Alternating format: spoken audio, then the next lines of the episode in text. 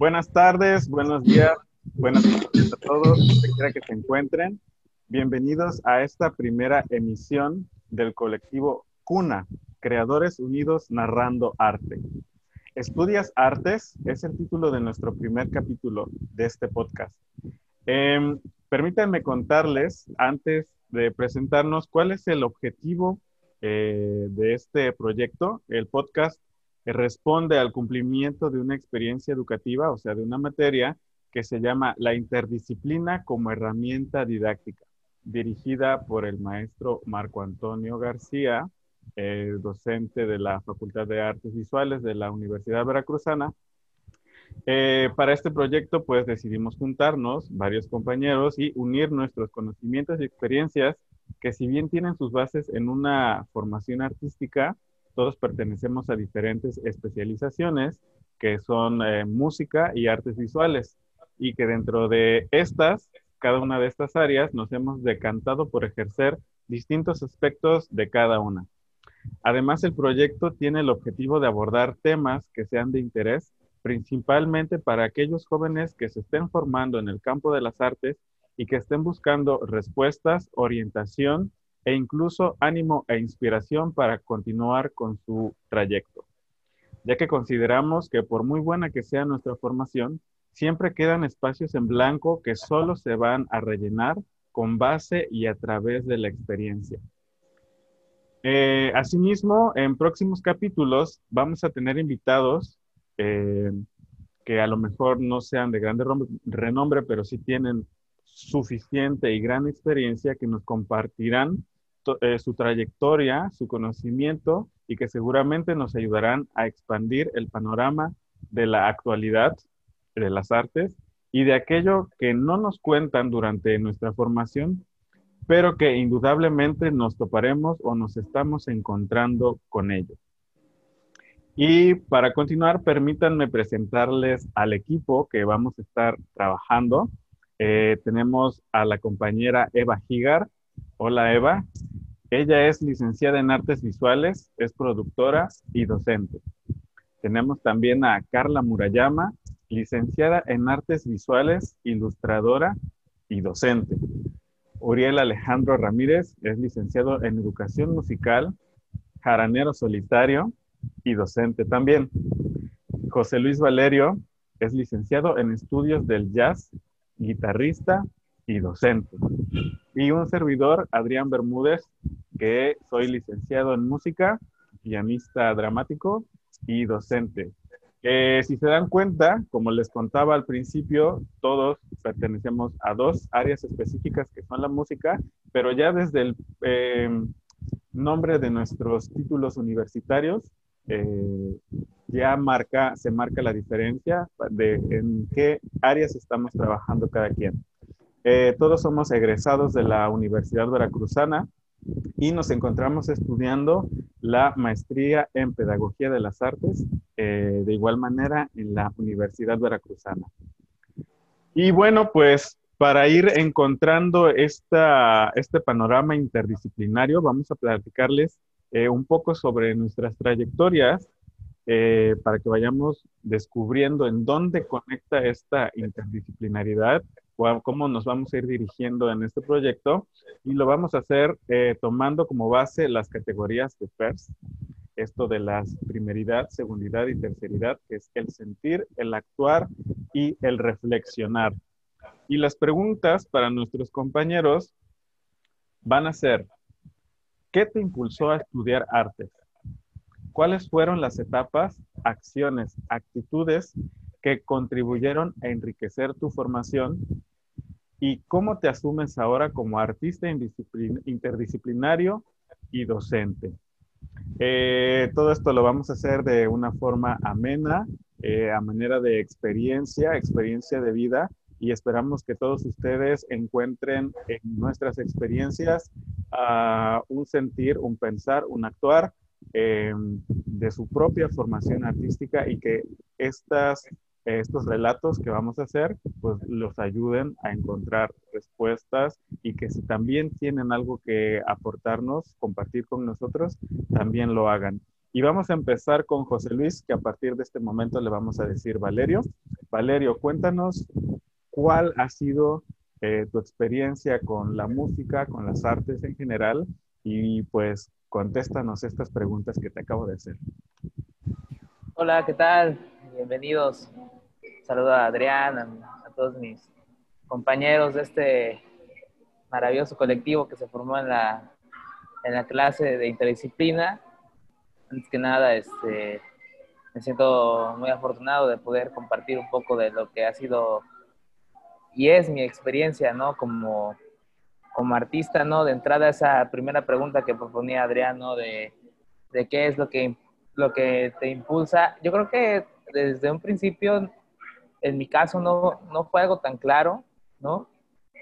Como lo es ahora, al ser tan joven, ¿no? Yo inicié a estudiar música de manera semiformal, por llamarlo así, a los de nueve años, por una inquietud más de, de mi mamá, de, este, que, que, mía, ¿no? Más como, pues vamos a meter este, al niño a que se entretenga en algo, ¿no? En lo que yo trabajo, ¿no?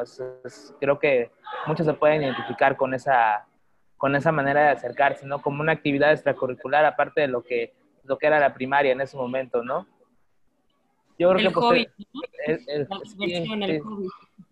Exactamente, el hobby, ¿no? Es que el niño este, necesita hacer algo en las tardes, ¿no? Y entonces, este, en ese caso a mí me llevaron a una clase muy, muy, muy, muy interesante porque fíjate que eh, era en un, en un, centro cultural de, para, para trabajadores y jubilados de, de LISTE. Y entonces este, yo, yo tomaba clase con pura gente mucho mayor que yo, ¿no? Yo tenía 8 o 9 años y tomaba clase con, parece con abuelitos, con viejitos, con señores, ¿no? El maestro daba la clase para todos, parejo, ¿no? Y quien agarrara la lección, bien, quien no, pues, pues sigue viniendo a las clases, ¿no? Hasta que la agarres, ¿no? Hasta que... Entonces empecé con la guitarra. Al final, este, yo abandoné muchas actividades de este tipo de, de la tarde, ¿no? El fútbol, el taekwondo, nunca fui muy, muy diestro para, para el deporte, pero esa fue la actividad que, con la que me quedé, guitarra. ¿no? Este, junté dinero, me compré una guitarra de 300 pesos en aquel momento, ¿no? Y órale, este, este, fue así como, como empecé a estudiar, como empecé a aprenderme canciones, empecé a conocer gente que, se, que hacía lo mismo que yo y que era de mi edad. Yo, creo que ese fue para mí un primer, este, un primer impulso, el entorno, ¿no? El contexto social empezó a, o sea, e, e, involucrarte en el arte desde joven o desde el punto donde entres, ¿no?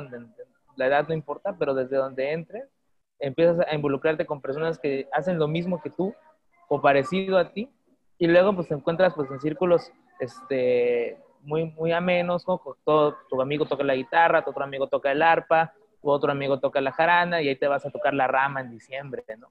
Entonces, este, ¿cómo se llama? Eso, eso, yo creo que la parte social en mi, en mi trayectoria fue una de las cosas más importantes, ¿no? El verme involucrado en, en, este tipo de, situaciones, ¿no?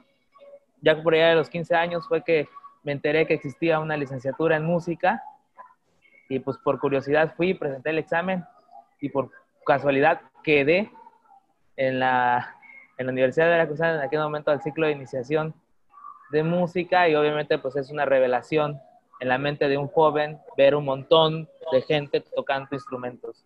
Yo creo que varios de mis compañeros se identifican en ese momento donde ves que hay mucha gente haciendo lo que a ti te gusta, ¿no? Y ves que hay un lugar que está destinado para aprenderlo, ¿no? Entonces, este, pues de momento fue así la revelación de mi vida, ¿no? Pero lo mismo, ¿no? Este, en aquel momento, pues yo vengo de una familia de médicos, era más bien, ah, pues que se le quite la, la jiribilla al niño, ¿no? De estudiar música.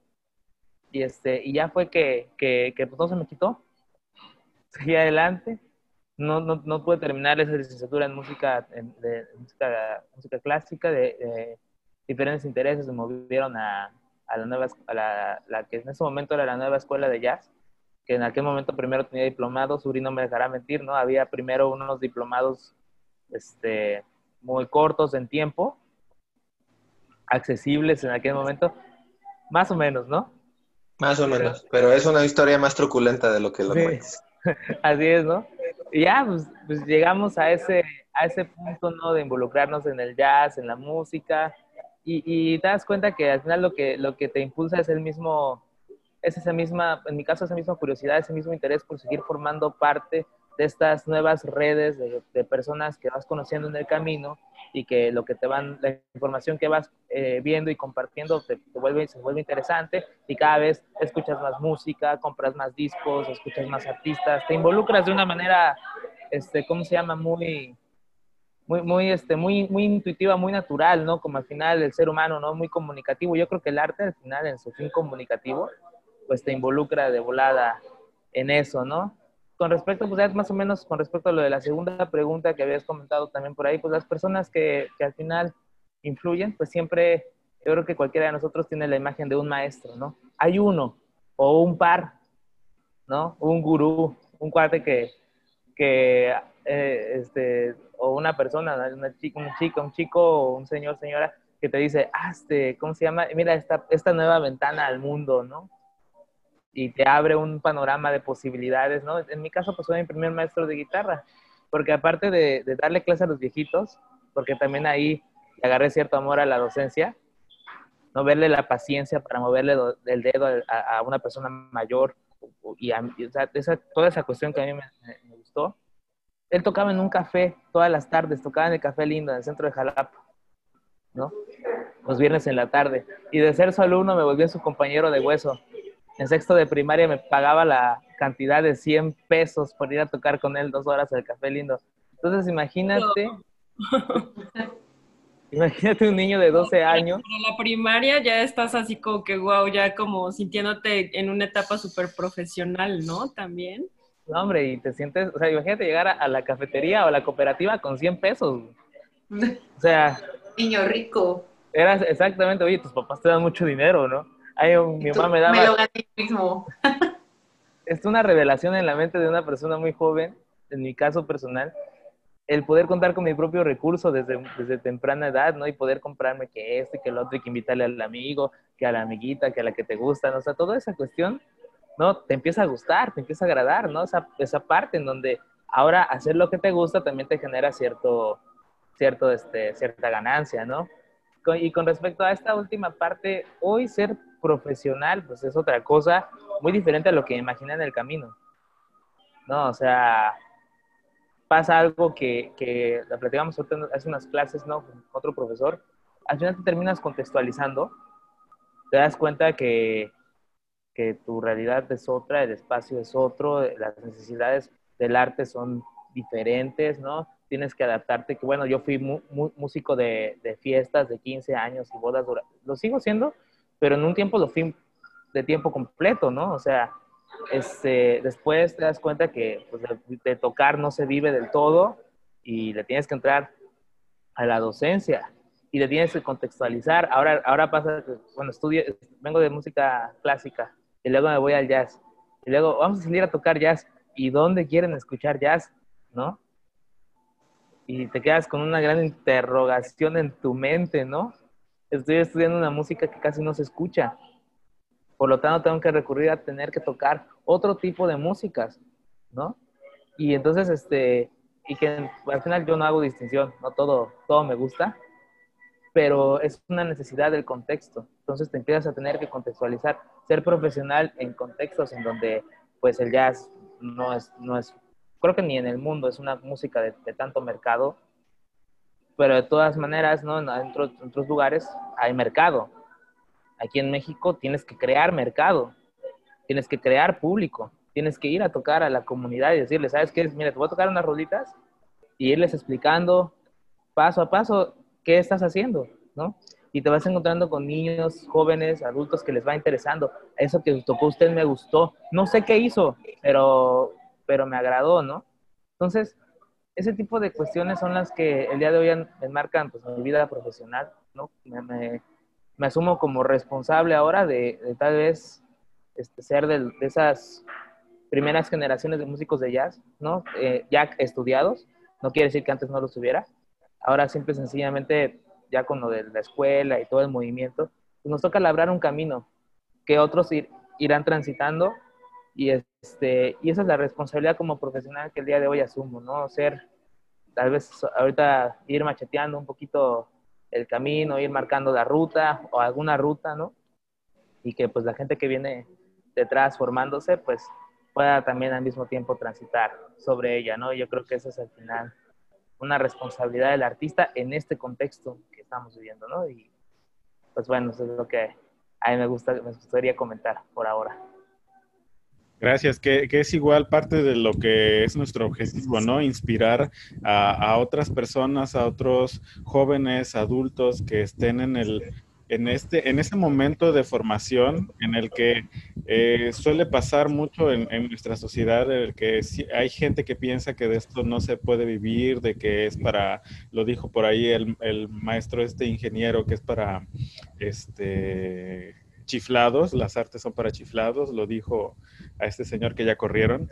Este, entonces, pues es eso, ¿no? Inspirar a la gente, seguir, seguir este, demostrando que sí se puede, acompañar al proceso de otras personas, ¿no? Es importante y también justo en el momento en el que estamos de de, pandemia, de que todo el mundo está en su casa, ya está estresado de tanto estar encerrado, digo, los que se están cuidando, este, pues acompañarlos, ¿no? Aunque sea a través de la cámara, con, con un poquito de, de, lo que nos gusta hacer, este, bien hecho, con, con, mucha, con mucha entrega, con mucha pedagogía, con mucha interdisciplinariedad. Es, Sería de la pandemia sin el arte. sí, estar ahí con ellos. Gracias, eh, Valerio. Vamos con Carla.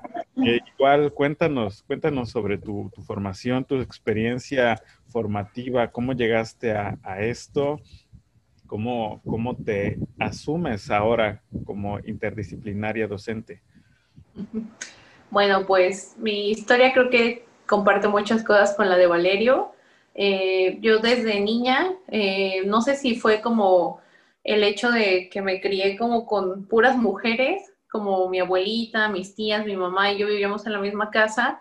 Entonces siempre hubo mucho esta comunidad, ¿no? De vamos a hornear juntas, vamos a tejer juntas, vamos a pintar juntas. Entonces, mi abuelita en ese tiempo, desconozco si actualmente siguen existiendo esos lugares, sería increíble que sí, las casas de cultura como de gobierno. Entonces, mi abuelita iba todas las tardes a, casa de cultura, no iba a su taller de fieltro, hacía como esas cosas para las tazas que tienen como flores que a mí se me hacen ultra antihigiénicas, pero son bonitas. Entonces, eh, mi mamá trabajaba toda la tarde, ¿no? Entonces me iba con ella y me ponía a hacer cosas, ¿no? De fieltro, me daban un pedazo de fieltro y ya de, bueno, entretente. Pero luego descubrí que también había taller de pintura. Entonces eh, le dije a mi mamá y, y yo pensé que me iba a meter a mí sola, pero al final terminé yendo con mi mamá porque era un taller de adultos. Entonces le dijeron que ella tenía que ir para que yo me pudiera quedar. Entonces ellos estaban aprendiendo óleo pero a mí me daban crayolas y lápices y así. Les hablo que tenía como que cuatro años entonces, a mí me gustaba mucho dibujar. Entonces, cuando empecé a desarrollar un poco como esta habilidad, eh, coincidió que mi tía trabajaba en una papelería. Entonces, eh, pues siempre así como de, de, su descuento de empleada, siempre me llevaba colores, plastilina, o sea, yo tenía una mini papelería en mi casa, todavía me acuerdo de esas, dibujaba en esas libretas que olían como frutitas, ¿se acuerdan? No sé si les tocó, ay, me encantaban esas libretas. Había plumones también. Se llamaban las libretas. Bueno, me encantaban esas libretas y ahí dibujaba, ¿no? Entonces me empecé como a obsesionarme ya con estar dibujando todo el tiempo, ¿no? Veía una película y la dibujaba y muchas cosas, ¿no? Rayaba mis Barbies, o sea, siempre fui como muy inquieta. Entonces, este, coincidió ya cuando entré a la primaria que pues te daban taller de arte. Entonces, eh, me parece que se los platiqué en alguna ocasión. Mi maestro, yo al ser de una ciudad muy pequeña, el maestro que daba arte en mi escuela daba arte en todas las escuelas y en todos los niveles. Entonces, mi maestro me, me guió, digamos, toda la... Hola, Rodrigo. Toda la, toda la primaria, secundaria, prepa.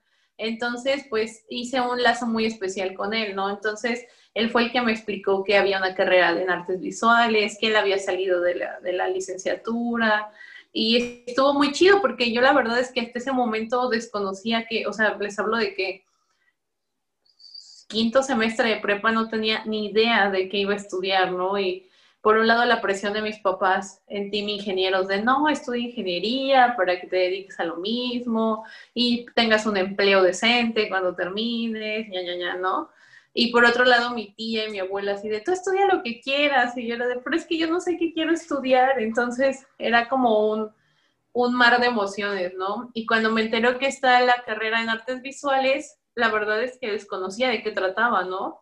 O sea, te, te las mismas como, la misma sociedad te, te, mete en la cabeza que estudiar artes es estudiar para pintura o hacer escultura o hacer cositas, ¿no? O sea, ni siquiera le dan como, lo demeritan demasiado, ¿no? Es como de, ah, ok, y después de artes, ¿qué, ¿qué vas a estudiar de verdad, no? Y eran así como muchas cuestiones que yo creo que todos hemos atravesado y que lamentablemente seguirán atravesando estudiantes, ¿no? Entonces, por ejemplo, eh, presento para la, licenciatura y pues no sé, yo creo que siento que entré a la escuela muy bebé, entré de 17 años, cumplí 18 dos días después de que entramos a la escuela, pero no quedé, ¿no? Porque eh, me descalificaron un examen por yo siendo yo llegar tarde y no escuchar la instrucción correctamente pero al final quedé por corrimiento, ¿no? Entonces justo quedé a dos lugares y se recorrieron dos personas, ¿no? Entonces yo creo que era un poco el destino que no me quería ver en otra licenciatura. Entonces, pues, no sé, dentro de la escuela pues te encuentras muchos, muchos tipos de personas, tanto para bien y para mal, ¿no? Entonces, lo que mencionaba Adrián en hace un rato, ¿no? Que siempre es importante tener a un acompañante, un docente, un mentor, ¿no? O como dijo Valeria, un maestro Miyagi, que te, que te, pues, guíe, ¿no? Pero ¿qué pasa cuando tu maestro Miyagi te manda a la chingada? eso es feo, ¿no? Entonces, yo creo que eso está muy, muy loco porque pasa, o sea, se te caen muchas cosas, ¿no? Entonces, creo que parte de eso fue un poco lo que me inspiró a ser docente hasta cierto punto, ¿no? Como no está tan chido guiar a alguien y después pues dejarlo ahí, ¿no? O sea, es todo un compromiso.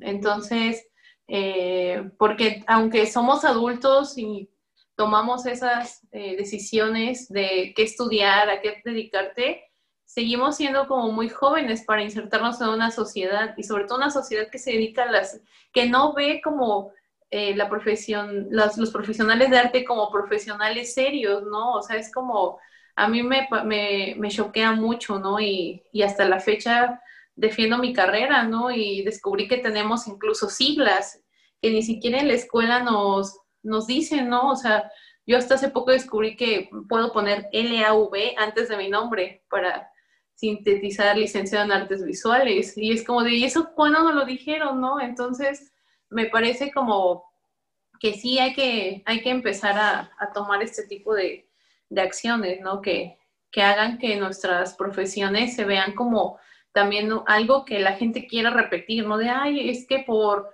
por Valeria, por Adrián, por Carla, por Eva, quiero estudiar artes, ¿no? Porque me dio clases y, y, me gusta lo que hacen ellos y a lo que se dedican y pues quiero seguir por ese camino, ¿no? Entonces, bueno, después de este paréntesis, eh, ya cuando termino la, la licenciatura en artes, pues realmente mi, mi, tirada años, dos años antes era estudiar una especialidad en restauración, cosa que igual me enteré muy tarde que por estudiar una especialidad en restauración tuve que haber estudiado o arquitectura o antropología.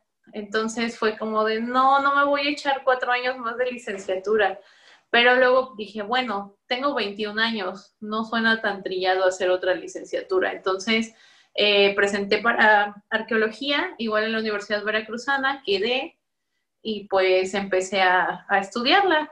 Pero pues claro, no sé, ustedes no me dejarán mentir, pese a, a las disciplinas tan diferentes que, en las que nos involucramos.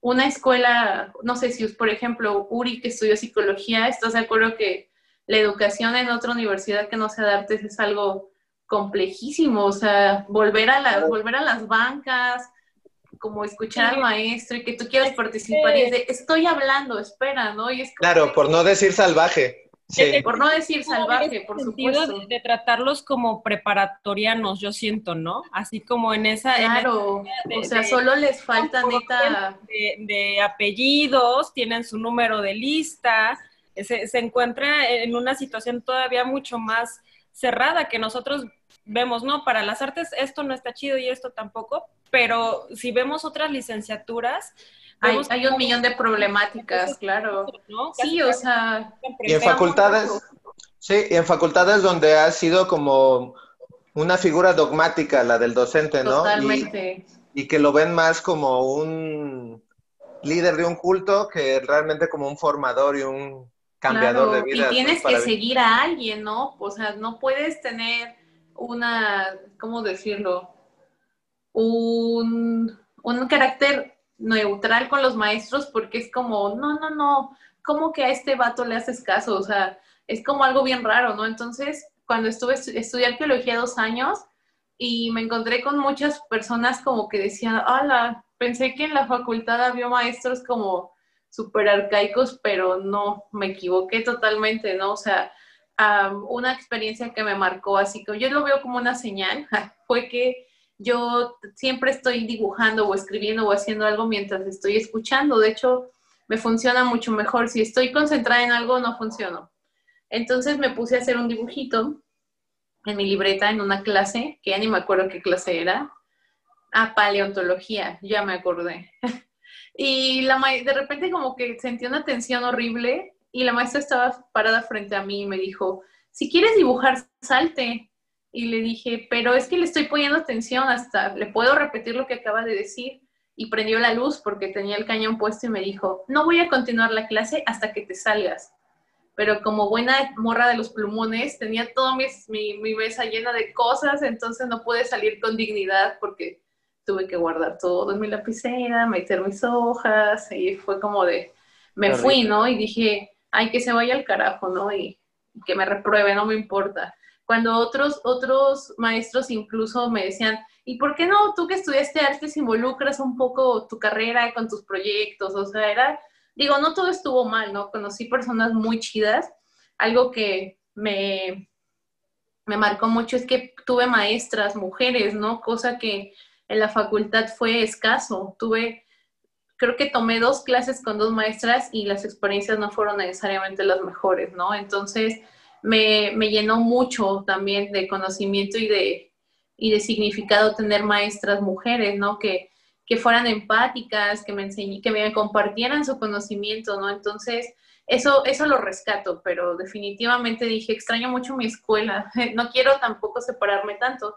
Y descubrí que había muchas otras cosas, ¿no? Que conocí restauradores que de verdad fue como una patada en los pulmones, fue como de, ay, yo no quiero ser como ellos, son muy groseros, son muy odiosos, este, no sé, o sea, es un oficio, nunca hay que olvidar que son, eh, todo lo que hacemos son oficios y no son privilegios, no nos, no nos colocan en otro peldaño fuera de otras, de otras este, profesiones. Entonces, eso empezó a desencantarme un poco y luego descubrí que para hacer cualquier tipo de maestría de las que me interesaban tenía que tener experiencia docente. Entonces me puse a buscar eh, dónde necesitaban una maestra de artes o de diseño y fue, cuando, fue como mi primer acercamiento a la docencia. Y ahí, ahí topo con pared una vez más porque empiezo a ver todas las problemáticas que existen dentro de, de las universidades. Entonces me doy cuenta que no, no podía dar las clases como yo quería, tenía que tener mucho cuidado en cómo relacionarme con mis alumnos. Fueron muchas cosas, ¿no? Y me daba cuenta que no había una, una educación tan significativa tampoco, ¿no? Que los dejaban a medias. Entonces, eh, lo- los, los estudiantes se daban cuenta. Entonces, me, me pareció como una oportunidad que ni siquiera se me ocurrió a mí, ¿no? Sino que mis, mis mismos alumnos me empezaban a decir, ¿y no da clases particulares o no nos podría dar un taller de esto más a fondo porque no da tiempo en dos horas? Y yo, ah, bueno, pues si quieren, ¿no? Entonces, ahí empieza otra etapa de, de mi profesión, que es como volver mi casa a un taller, que tres años después, de hecho el lunes cumplo tres años con mi taller. Venga. ¡Eh, cumpleaños! Entonces, eh, me da mucho gusto porque salió como de una necesidad de, de, un grupo de estudiantes y ahora es mi trabajo, ¿no? Mi trabajo como el principal eh, es dar clases en mi taller, ¿no? Bajo mis reglas, lo que yo quiero enseñarles y las necesidades de mis estudiantes, ¿no? Entonces, eh, ahí es como donde muta mucho y me doy cuenta que la docencia no es una necesidad, o sea, no es como lo que muchos piensan de, ay, no te vas a, no, no tienes a qué dedicarte, pues ya estás dando clases, ¿no? O sea, está súper estigmatizado el que alguien que se dedica a las artes de clases, pero la realidad es que hace falta muchos maestros que, que den clases de una manera correcta o de una manera buena para los alumnos. Entonces, eh, pasaron los años y dejé de dar clases en la universidad, pero me dediqué de lleno a mi taller, ¿no? Cosa que me dio mucho miedo porque dije, bueno, en la universidad no es que me paguen los millones, pero sé que es un dinero seguro, ¿no? En el taller no sé qué va a pasar, pero dicen que solo los valientes les va bien, entonces dije, bueno, ya, no me importa si no tengo dinero, voy a darle, ¿no? Entonces, el taller me permitió hacer muchas cosas y pues queda claro que me di de baja en arqueología porque fue una gran decepción y me rompió el corazón. Pero eso, me, eso también me hizo encontrar muchas cosas, ¿no? Me, me hizo volver a enamorarme de la ilustración, de dibujar, o sea, yo creo que en la facultad no dibujé dos años, fácil. Y cuando entré a arqueología me puse a dibujar y a dibujar y a dibujar y explorar hasta llegar a un estilo que ahora eh, también es mi trabajo, ¿no? O sea, como es súper satisfactorio, pues, no sé, generar ingresos de, dibujar, ¿no? Es como trabajo que no por ese trabajo. Entonces a mí me encanta como esta fusión entre dar clases y, e ilustrar, se me hace como algo, algo bien bonito porque muchos hasta la fecha yo creo que dudan de que se pueda, alguien se pueda dedicar a eso, ¿no? Y, y por ahora es eso lo que estoy haciendo. Ya obviamente me olvidé de la restauración, de la antropología y pues de repente ya estaba estudiando una maestría en pedagogía de las artes. Entonces, roquea. Entonces, a mí me, gusta mucho como contar esas partes. O sea, ya una amiga me dice, ya, tú estás traumada con la facultad de antropología. Y yo sí, la odio, pero la amo porque me hizo regresar a muchas cosas que, yo tenía, no tenía interés. Y es por, por estos millaguis que se te atraviesan en, en el camino falsos millaguis que se te atraviesan, pero eso también te da como mucha pauta cómo quieres ser como maestro, ¿no? Yo creo que actualmente mi roomie de vida, que es con el que tengo el taller, que es Pedro, también le dice a, nuestros alumnos de, tus papás, ¿qué dirán de nosotros? Así, sí, o sea, los dejan en la puerta, se meten a nuestro taller y, y no preguntan, no nada. Dicen, no, es que nosotros les contamos el taller y confían, o sea, nos ven regresar contentos, con un montón de proyectos, este, entusiasmados y pues obviamente tienen confianza, ¿no? Entonces, eh, a mí me da mucho gusto, ¿no? Por ejemplo, eh, ahora en el taller nos tenemos como un proyecto que es la preparación para ingresar a la universidad, a la Facultad de Artes, y este año quedaron todos nuestros alumnos, entonces fue como una lluvia de pasteles, panes, vino, que todos los papás eran de, mi papá le manda esto, mi papá le manda esto. Y yo así de, wow, comí pastel como dos semanas, o sea, y se siente bien chido porque no es tanto el, el, el, agradecimiento físico, tangible de un papá, sino que fuiste parte de la, de la historia ya adulta de uno de tus alumnos, ¿no? Y que a lo mejor tal vez no te lo digan, pero sabes que eres importante para ellos. Y por lo menos de mi parte, no, no pienso como votarlos, ¿no? De repente como de, bueno, ya cumplí mi misión, que Dios te bendiga, no eres mi problema, ¿no? Sino al contrario, ahorita que está como todo esto de la contingencia, pues hay muchos alumnos que están ya en la universidad y siguen viniendo al taller, ¿no? Porque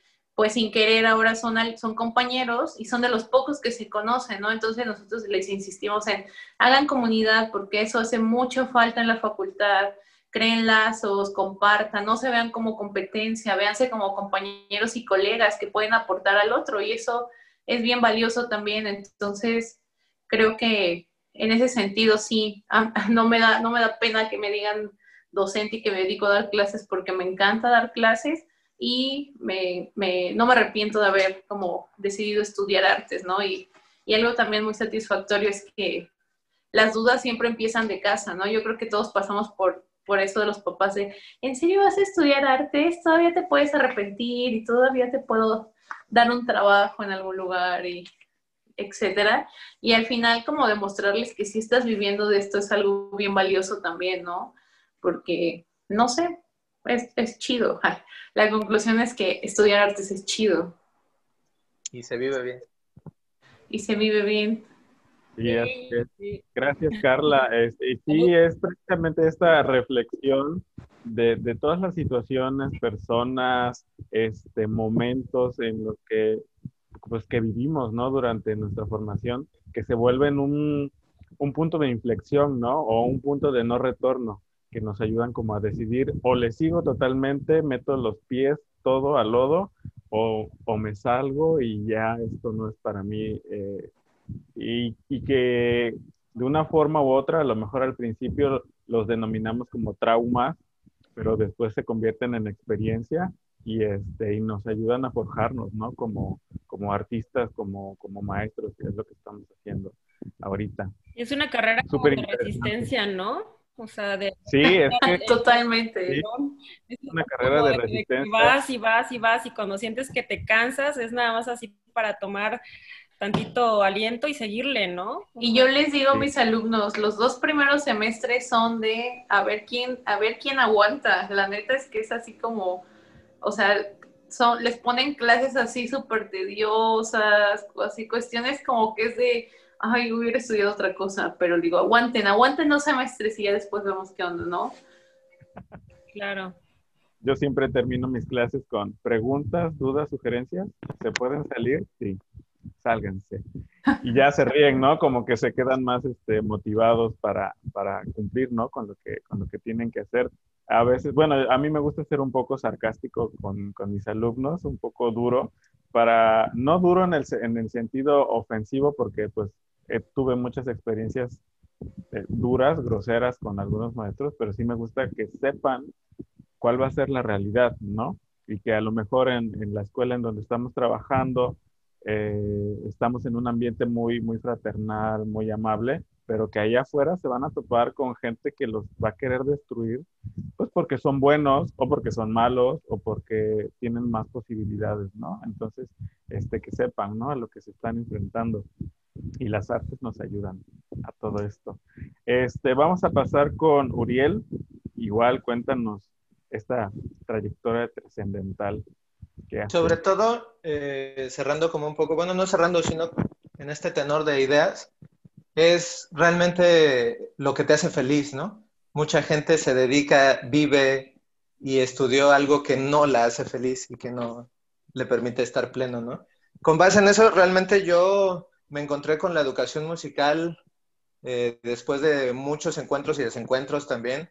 Eh, mi decisión un poco se fue formando también en, la, en la etapa de la secundaria, donde mis amigos tocaban y llevaban serenata y era como descubrir que, que, podía ser parte de un grupo de amigos donde nos la pasábamos muy bien, eh, estábamos como, aparte de la música, pues también conviviendo, reflexionando con estas inquietudes como de adolescentes, pero jamás nadie me, me, dio como esa pauta a, enseñarme, a adiestrarme, a poder como interpretar el instrumento. Fue realmente hasta el principio de la prepa, donde llegué al COBAEP, y ahí fue como, oye, hay taller de música, ¿no? Pues yo quiero estar ahí. Entonces me encontré con el primer mal docente de, la historia de, de, malos docentes de mi vida, donde no es que fuera mal docente, sino que realmente él no te enseñaba, él te daba las canciones, intuía que ya sabías cómo hacer acordes y resolver esas canciones que él, que él ya tenía como montadas, por así decirlo, y era animarse a tocar.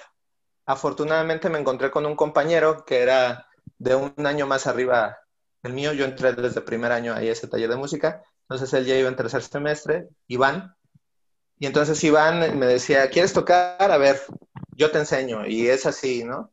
Entonces otro compañero fue el que me, el que me enseñó y me involucró como esta parte. Desde ahí yo creo que tengo como esa facilidad de ir teniendo como una metodología que se adecua realmente al, al, problema de cada quien, ¿no? Ya después, obviamente, la fui fortaleciendo, pero, pero gracias a ese recibir instrucciones de cómo él entendía la música, entonces me di cuenta de que compartíamos algo, pero su forma de entenderlo no era la mía, la misma que la mía, ¿no? Eh, aunado a esto, me enteré que había concursos estatales, nacionales, regionales en el COBAEP y premios y para no hacer el cuento largo, pues también este punto, ¿no? De que te vas volviendo como popular por estar en una cuestión artística, ¿no? Entonces, este, hubo un lugar en el, en el equipo que se iba a concursar y estaban tocando ya una canción complicada por los arpegios que lleva, no tanto, pero complicada para alguien que llevaba escasos cuatro meses intentando ya tocar la guitarra, ¿no? Entonces nos fuimos con una pieza que se llama Dots in the Wind.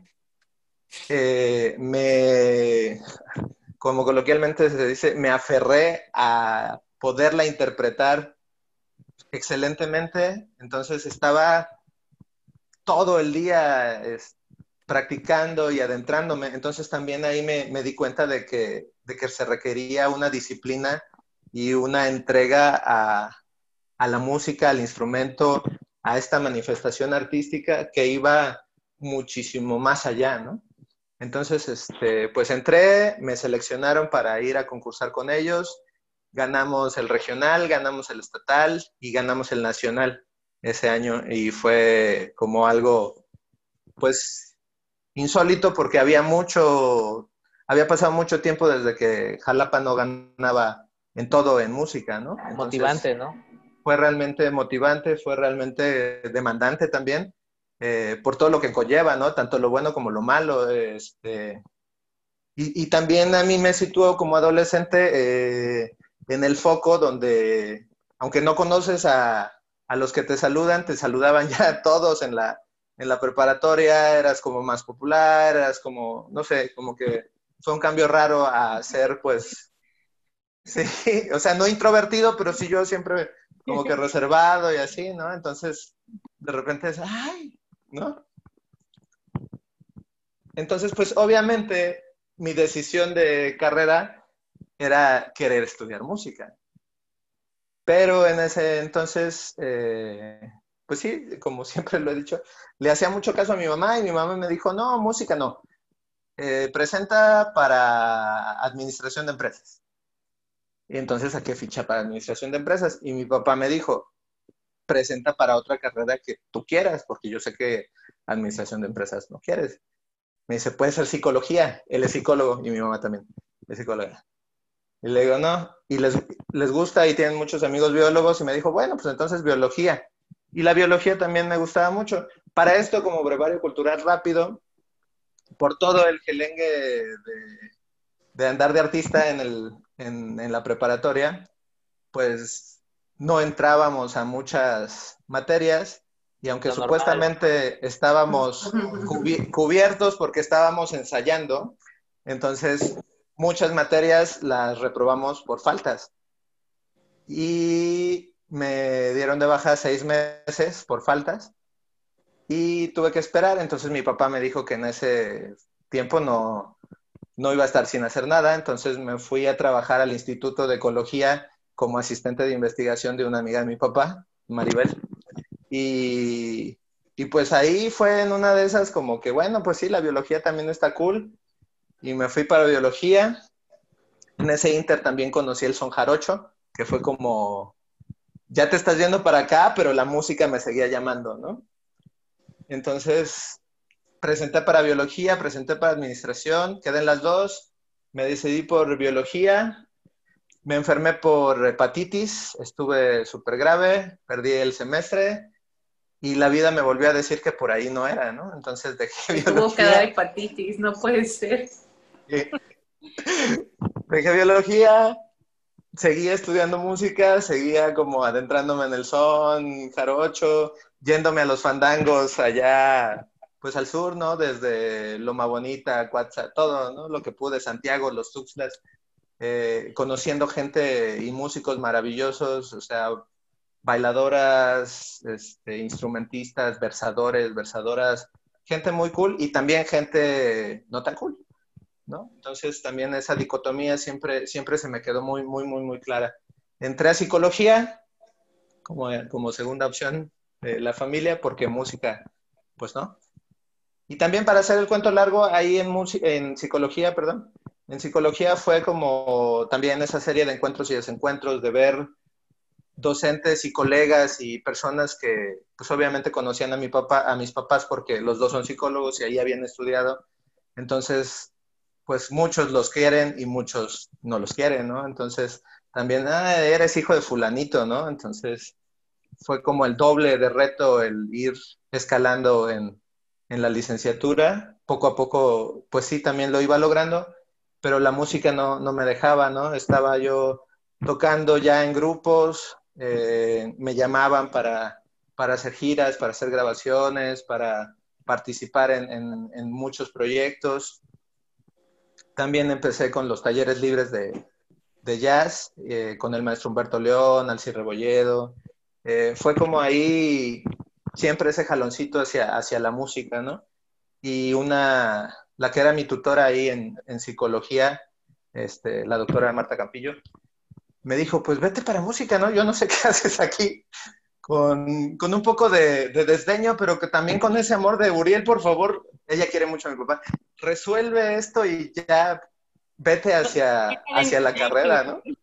Sí, vete a la carrera que realmente yo te veo ahí, ¿no? O sea, yo no, o sea, yo no te veo aquí, te aprecio, pero no te veo aquí.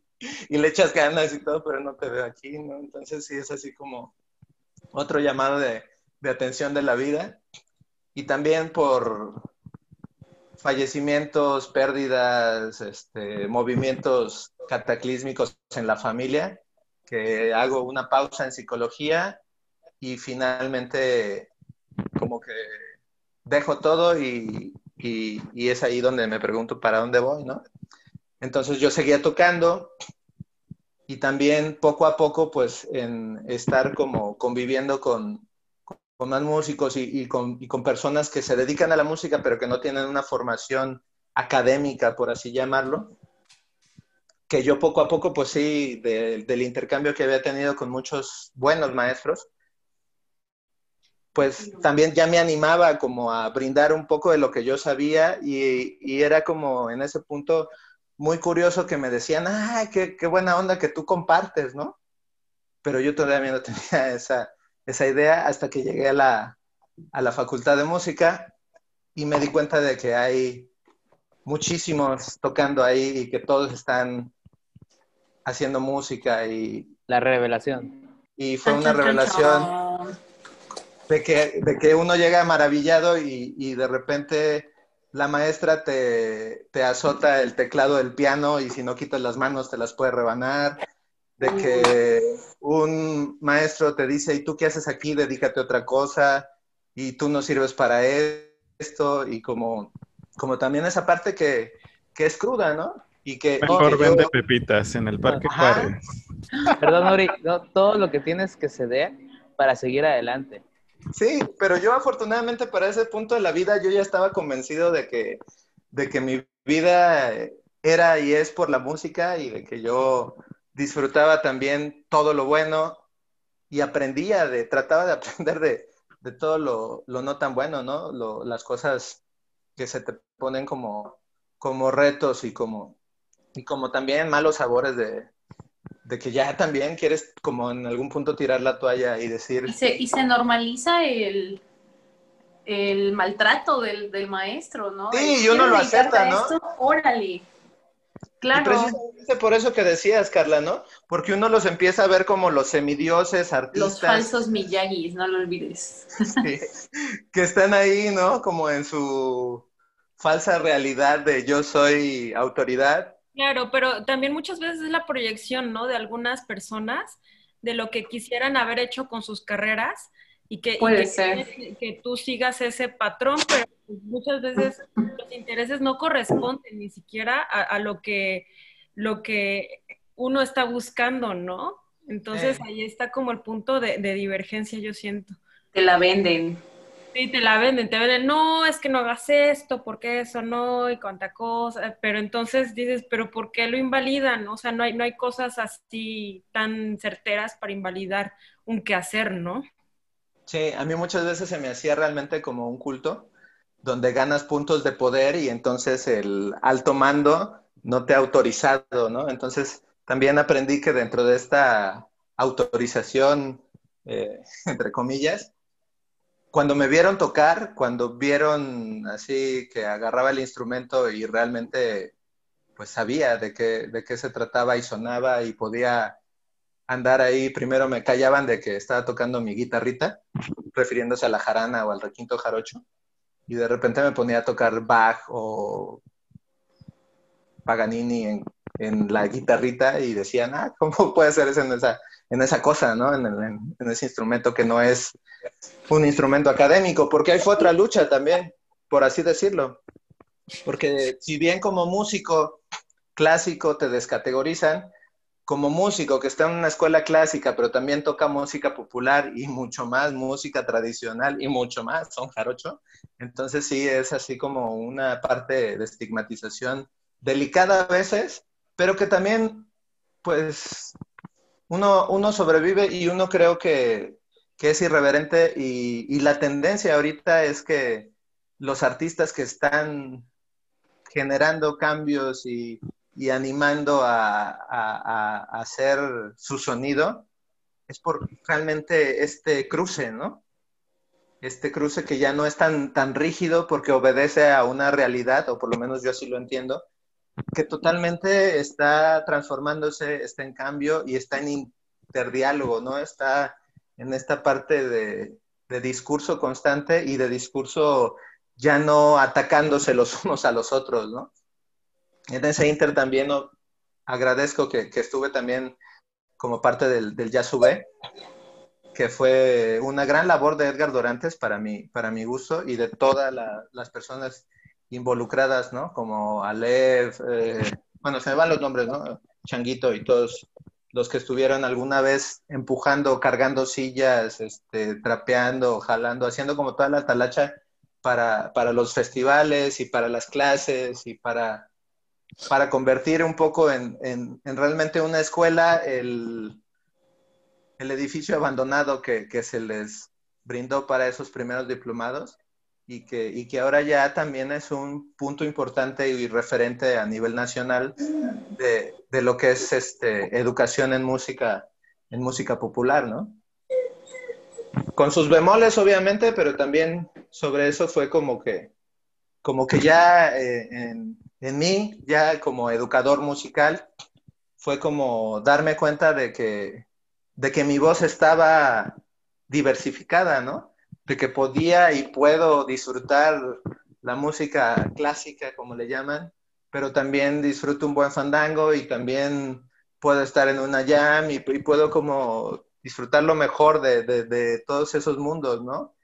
Y ya obviamente uno se va sensibilizando y también gracias a, a mi compañera de vida de que abres el panorama y están otros artistas ahí partiéndosela, sufriendo por lo mismo, este, aguantando falsos miyagis que te dicen, ah, ¿tú qué haces aquí? Tu técnica está mal, ¿no? La cadera no está rotando como debe, o ese trazo no está bien hecho, y, y ese acorde no suena bien, y no sirves, ¿no? Entonces, también, como bien nos lo dijo una casi doctora aquí en la maestría de Yanira, ¡Uh! Que uno, que, un- que uno es responsable de, de la vida del, del estudiante. En ese momento, tú, para bien o para mal, le estás cambiando la vida. Y así lo debes de asumir. No con una parte omnipotente de, oh, yo soy el que les cambia la vida, no, sino porque les puedes fregar la vida, ¿no? Totalmente. Entonces, en eso yo me asumo como, y me, y me esfuerzo todos los días como por ser, pues, lo más coherente y lo más empático y lo más, pues, recordándome a mí mismo, ¿no? O sea, recordando que me costó y me sigue costando todos los días el, esfuerzo y la disciplina que requiere el, ser artista, el que, el que mucha gente lo ve y dice, ah, toca súper bonito, ¿no? Es muy fácil, pero detrás están por lo menos 10 horas diarias de estarle ahí investigando, ¿no? O, ah, qué bonito cuadro, ¿no? ¿En cuánto lo vendes? Ay, ¿por qué tan caro, no? O sea, pues porque estoy mi vida dedicada a esto y para que salga tan bonito y se escuche tan perfecto, hay muchísimo tiempo dedicado en todos los sentidos, ¿no? es esa autodisciplina, ¿no?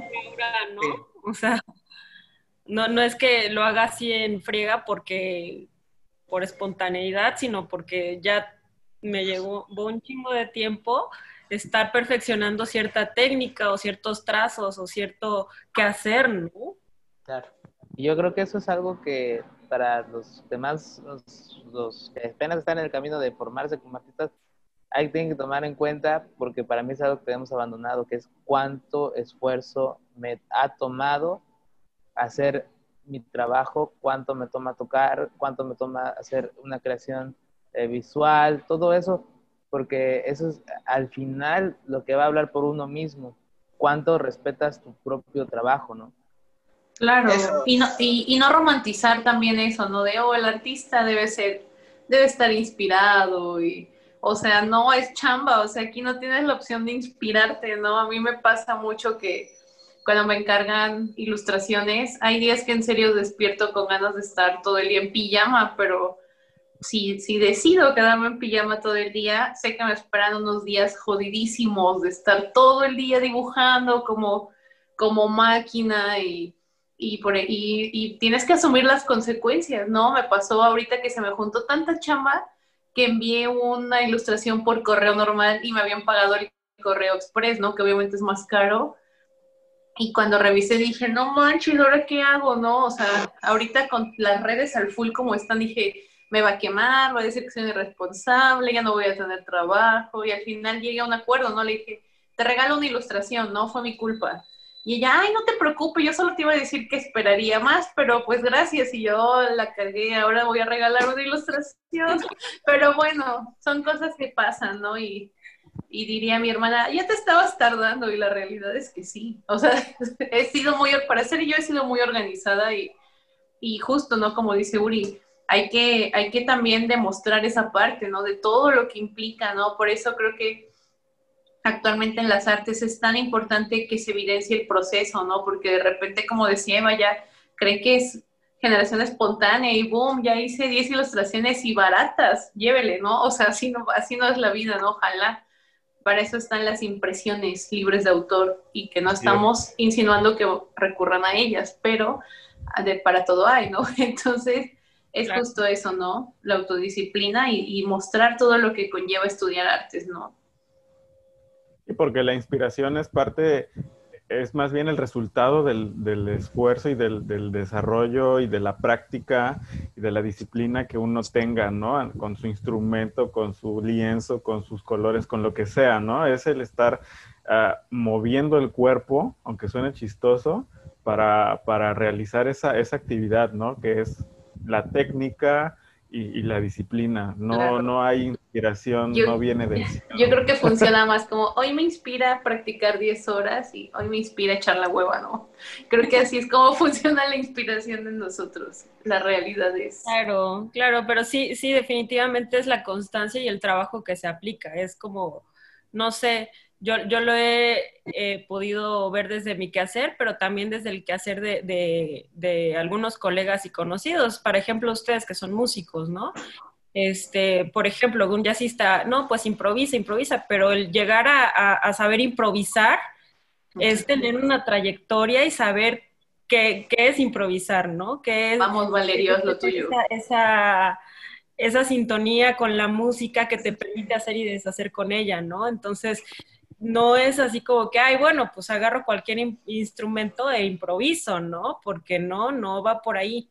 O sea, es, dedicación y, para, para, muestra, pues la frase muy conocida, ¿no? De que me parece que fue Picasso, ¿no? El que dijo que si, que si llega la inspiración que me encuentre trabajando, ¿no?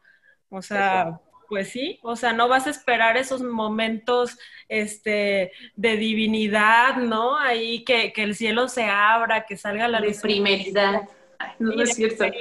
Pero, pero sí, o sea, y, y lo preocupante creo yo es que hay gente que aún piensa así, ¿no? Claro, Sí, es como de, o sea, a mí me han contado alumnas que hay personas que les dicen, ¿en serio con ese material de porquería estás trabajando? No, imposible, eso no es arte. Y es como de, no manches, o sea, un óleo de 30 pesos y uno de 200 no va a hacer la diferencia con esa actitud. O sea, es así como preocupante que haya personas que sigan pensando en, en que actualmente el canon que rige es el, el griego, ¿no? O sea, bajo esa disyuntiva es impensable darles Claro. ese, esa perspectiva a estudiantes nuevos, ¿no? Sí, o sea, yo, yo no me imagino si nos ponemos en esos cánones, ¿no? A, a No Miguel Ángel esperando a ver cuándo, cuándo se le aparecía, no sé, eh, la divinidad, la primeridad, para decirle, no, el, el, el David debe quedar así, no, o sea, claro que había un estudio de por medio, ¿no? O Y, sea, y era un oficio y era el canon que regía en ese momento, ¿no? ¿Ustedes creen que era de, oye, ya vas a acabar de pintar la capilla? No, no me sentí inspirado, me llevará un medio año más, ¿no? O sea, ese vato ya le habían pagado, yo creo que hasta se había bebido lo que le habían pagado y tenía que estar en chinga. Digo, es a lo que voy con no romantizarlo, ¿no? O sea, recordemos que muchos de los grandes maestros fueron grandes maestros hasta que se murieron. Y es como algo que hasta nos decían en la facultad, era de, ¿quieres exponer en la pinacoteca? Ponte vergas o muérete. O sea, esas son las dos opciones que tienes para exponer ahí, ¿no? Sí, sí, sí. Y, y es lo que tenemos que cambiar, o sea, y que se está cambiando y a mí me da mucho gusto que, que al fin hay ese acceso a las galerías, ¿no? A, a, a artistas emergentes, o sea, se está abriendo ese panorama y se está compartiendo entre colegas. Entonces Claro. eso es muy importante. sí, Y pues que es por el otro lado, sí. puede haber muestras de todos los tipos, ¿no? O sea, con esto que dices, dice Carla, que se romantice, ¿no? O sea, muchas veces así, no, es que Van Gogh, por lo que padecía en su mente, y que las luces, y que la fregada, pues el vato se la pasaba pintando, o sea, él todo el tiempo estaba pintando, o sea, su, su onda y su, su quehacer era pintar, y siempre veía los medios para conseguir los pigmentos, todo, ¿no? Su equipo, todo era la, la práctica y la práctica. Él no estaba pensando en, en, en, en romantizar Voy a ser famoso y mi obra estará expuesta en, en el No, MoMA. Es un- mi, mi, mi, mi obra así que va a impactar a todo el mundo porque las luces representan mi- mis problemas internos, mis demonios. No, o sea, era una persona que se la pasaba dedicada a- en su quehacer, ¿no? Es un Y usaba mucho amarillo. Recordemos que el amarillo es tóxico, entonces tal vez eso influyó mucho en, en muchas cosas. Es, es un marketing medio peligroso porque fíjate, estás, es- el estudiante de jazz dice, este, bueno, ¿cuál es una cosa que unía a todos los músicos de jazz que nos gustan a todos? Pues que se drogaban. Y ya. Entonces, la, la, la, la- mayoría de la, de la banda dice, ah, pues ese es el camino. No, o sea, lo que dice, no, no, no tomas en cuenta. ¿Qué que hacer? que Coltrane, Coltrane dejó las drogas, se encerró en su casa meses, un día bajó de las escaleras de su casa y dijo, he aprendido todo lo que he podido aprender de la música. O sea, este, es, es esta parte que es un, para mí es un, como un muy mal marketing del artista, ¿sabes? Y creo que también es romantizarlo para mal, ¿no? O sea, el, el artista, o sea, digo, el artista borracho o, o el artista que se droga, yo creo que es una terrible casualidad, ¿no? O sea, hay gente que no bebe una gota de alcohol y es impresionante. O sea, no es como algo también que rija, ¿no? Como dices tú, que, de, ah, todos los músicos se drogan. O sea, cuál es el camino. Todos son hippies, ¿no? O sea, también Y que, eso. la, la- y que la labor del arte solamente es entretener, ¿no? Eso yo creo que también ya ha cambiado y dentro de lo que nos toca ahora ya no es solamente chútate como dedicarte a perfeccionar todo lo que tienes que perfeccionar, es cómo te muestras, cómo te asumes, cómo tienes como este diálogo con otras personas de otras profesiones, que tienes que saberle un poco a las finanzas, que tienes que saber un poco como a esta parte conceptual de marketing, de, de acceder a un público, de crear como un discurso con tu obra, o sea, ya realmente nos la, nos la tenemos ya, que si que nos queremos dedicar a esto es porque realmente lo, lo amamos, ¿no? Y porque lo disfrutamos y porque, y porque sí, ¿no? Como decía Sigmund Freud, o sea, la docencia, eh, el curar y el gobernar son las tres actividades imposibles, ¿no? Pero que, que realmente si, si queremos hacerlas es porque lo amamos. Entonces, la moraleja aquí como es pues que las invito y los invito a, a estudiar y a dedicarse y a hacer su vida con lo que los hace lo más felices. Porque también la sociedad por eso creo tiene tantas broncas, ¿no? La gente no hace lo que, lo que la hace feliz. Bien, muy bien. Muchas gracias, Uri. Ahorita, bueno, vamos a escuchar también a, nuestro querido anfitrión, eh, Adrián Bermúdez, para que nos platique también de su trayectoria y de su experiencia. Adelante, Adrián. Licenciado en música, multifacético, teatrero, de todo. De todo, de todo. Él sí es así, el showman, así. De todo lo que deje dinero. Fanático empedernido de Lady Gaga. De Lady Gaga y de la reina Isabel. Ya ha estado en No es Broadway. cierto. Ha estado en Broadway. Estuve en Broadway también paseando.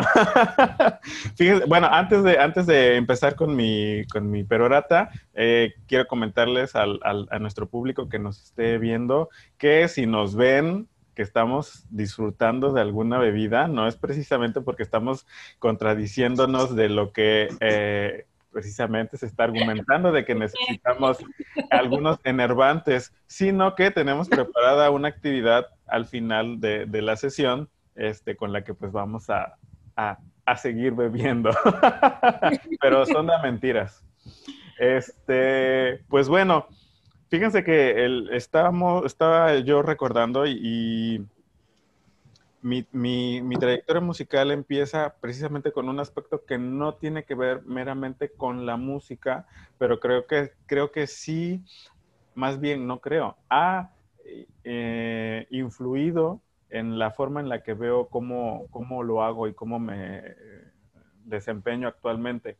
Este, en, la, en mi familia, pues somos, tengo, tengo a mi hermano, que es un año menor que yo, y ah, de chiquito él fue diagnosticado con eso que se diagnosticaba casi a todos los niños en los años 90, este, que era hi- hiperactividad, ¿no? Y déficit de atención.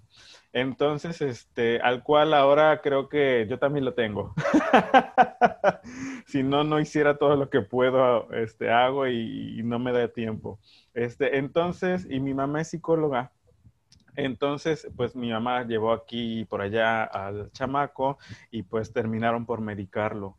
Entonces, este, a mi mamá no le gustaba cómo, cómo lo dejaba el medicamento y entonces pensó, si él lo que tiene es hiperactividad, pues lo voy a llenar de actividades para que se canse y entonces ya este, se relaje. Y entonces, pues como nos llevamos un año, pues no me podían a mí dejar solo en la casa porque mi papá trabajaba, todos trabajaban.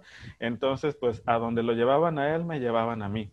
Entonces empezó que el fútbol, este, que la natación, los scouts, eh, que pintura, este, que el catecismo, este, se iba a caer la iglesia este, en ese momento, este, y, y ¿cómo se llama? Y llegó el momento en el que hacíamos un montón de actividades al mismo tiempo, no nada más una.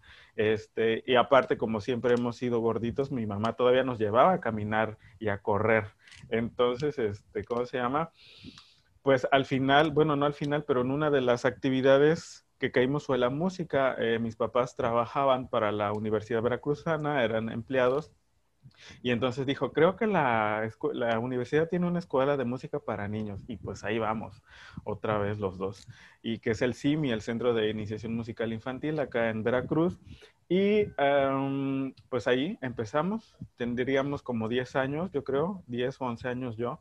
Y pues pues yo a todo lo que llevaban a mi hermano yo iba a la fuerza y nada me gustaba. Igual la música, ¿no? Entonces, eh, no por el hecho de que fuera música, sino por el hecho de salir de la casa a las 2, 3 de la tarde con el sol de Veracruz.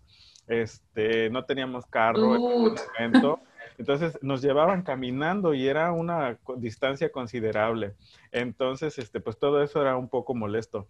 Y, uh, Suena que era molesto. De eso, yo siempre he disfrutado de la música y de los sonidos. Este, aquí en casa se escucha, pues, música, pues, de la que escuchaban los papás, oldies.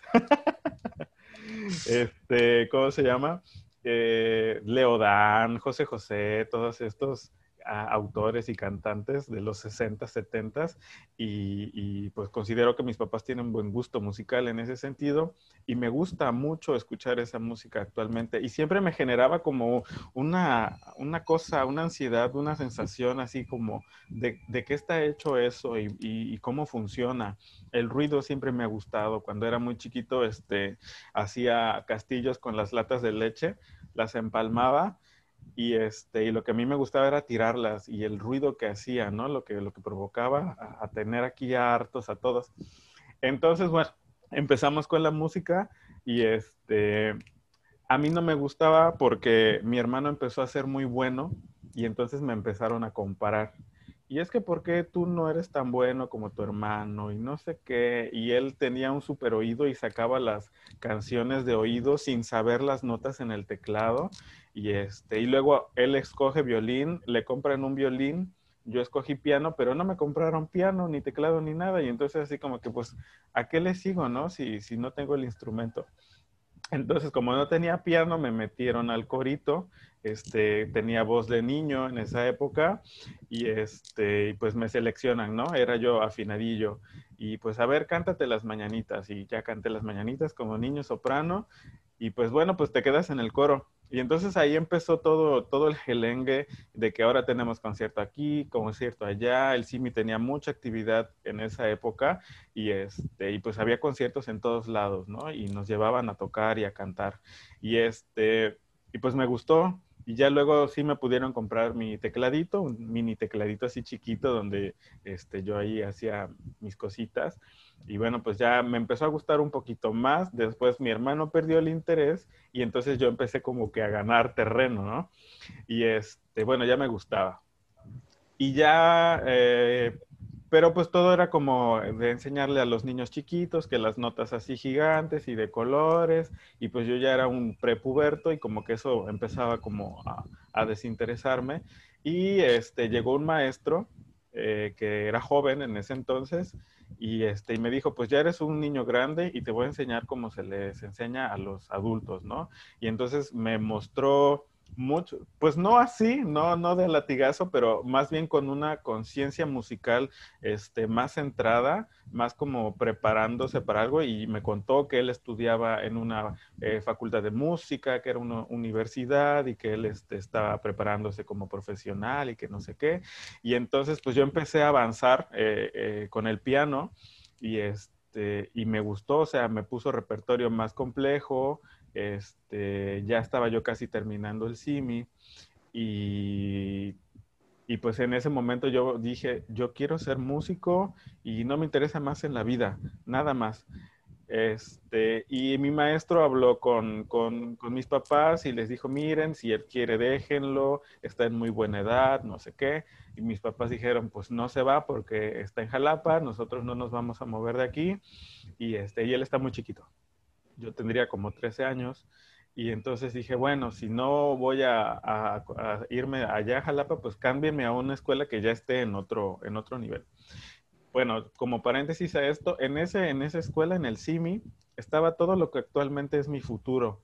Este, maestros eh, que fueron mis maestros en la Facultad de Música, este, maestros que son mis colegas actualmente en mis trabajos, mi primera maestra de piano que es eh, fue directora de, la escuela donde estoy trabajando ahorita. Entonces, todo, todo ese mundito es ahora mi mundo este, otra vez y me da como ternura el saber, ¿no? Que estoy como en ese mismo ambiente eh, acogible este, y, y, amable, porque pues en ese tiempo pues sí era un amable. El único que comparaba era otro maestro, lo que les contaba hace rato. Y este, entonces me cambié a la, Escuela Municipal de Bellas Artes y entonces este, llegué y dije, ¿saben qué? Yo vengo del CIMI, este, no quiero empezar desde cero, ¿cómo le hago? no, pues te hacemos un examen de ubicación. Y ya hice el examen, no sé qué, y me pusieron en preprofesional, porque antes era una escuela técnica, en ese, una, una, licenciatura técnica, algo así. Y, este, y bueno, me pusieron en preprofesional y ya, pues ya estaba como avanzado, ¿no? Y, y pues conocí muchos compañeros, este, sigo teniendo amigos que, que em, empezamos juntos desde el CIMI, casi todo el grupito que empezó en el CIMI nos dedicamos actualmente a la música. Este, y, ahí tuve una maestra muy, muy buena, pero que era muy, muy mala, o sea, mala, mala chistosa, porque tenía un carácter muy pesado, pero era, era, era severa, era, era acertada en cómo, en cómo lo decía.